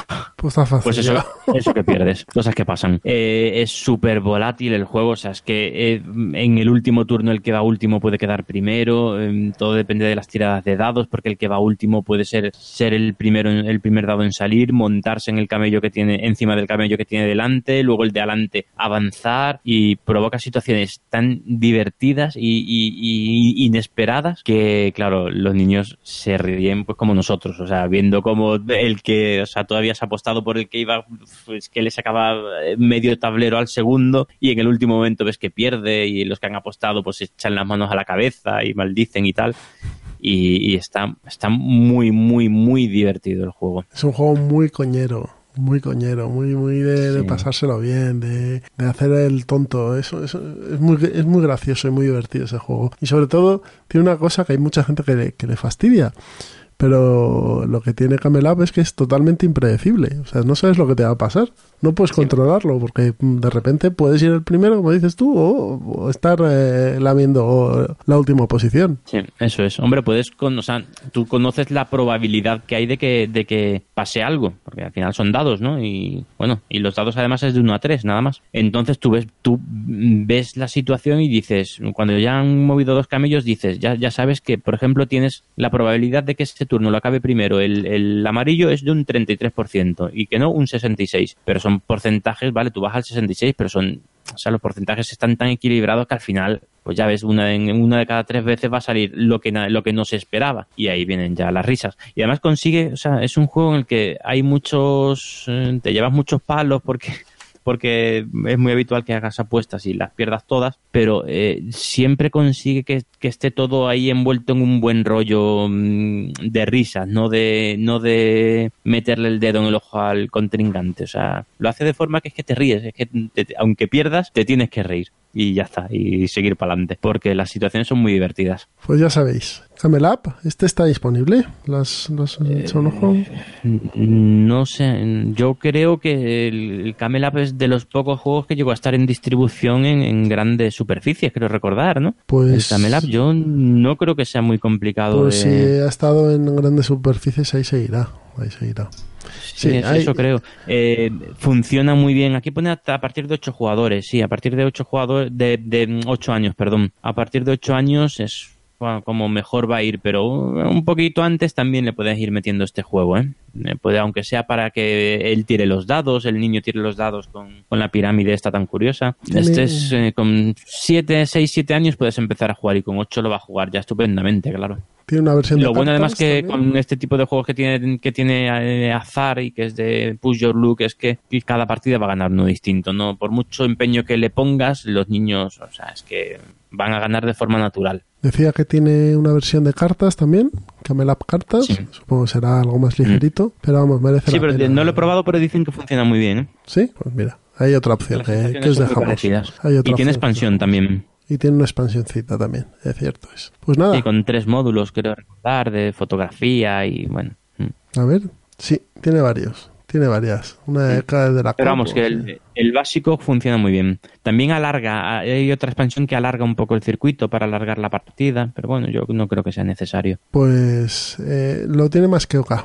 Este lo ha editado más que Oka. Pues ya sabéis, Camel Up, carreritas de camellos en el desierto, muy divertidas y, y un push your luck, que ya os hemos dicho que es una mecánica que siempre funciona muy bien.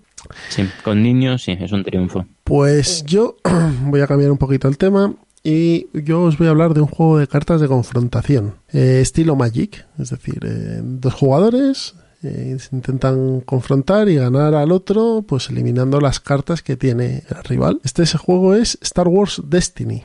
Es un juego de Cory Conixa y Lucas Fischer o algo así, del año 16, de 2016. Star Wars Destiny es un juego de cartas estilo Magic. Tú tienes unos personajes que tienen unas habilidades y tienes unas cartas de apoyo a estos personajes, de eventos, de mejora y demás. Pero ¿cuál es el girito que le han dado a Star Wars Destiny? Los dados. Cada personaje lleva unos dados y hay algunas cartas que también. Entonces, en una de las fases del juego, tú activas tus personajes y tiras los dados. Y esos dados tienen en sus caras diversas acciones que puedes eh, realizarle al contrario. Pues hacerle daño eh, dependiendo del tipo de daño, pues de un número o de otro. Puedes recolectar un escudo para protegerte. Puedes recoger recursos para poder comprar, activar las cartas. Las cartas las activas a base de recursos, como se hacían con las tierras de Magic. Entonces es un juego de confrontación que la partida dura muy poquito, por lo menos yo las experiencias que he tenido han sido partidas de 20 minutitos en las que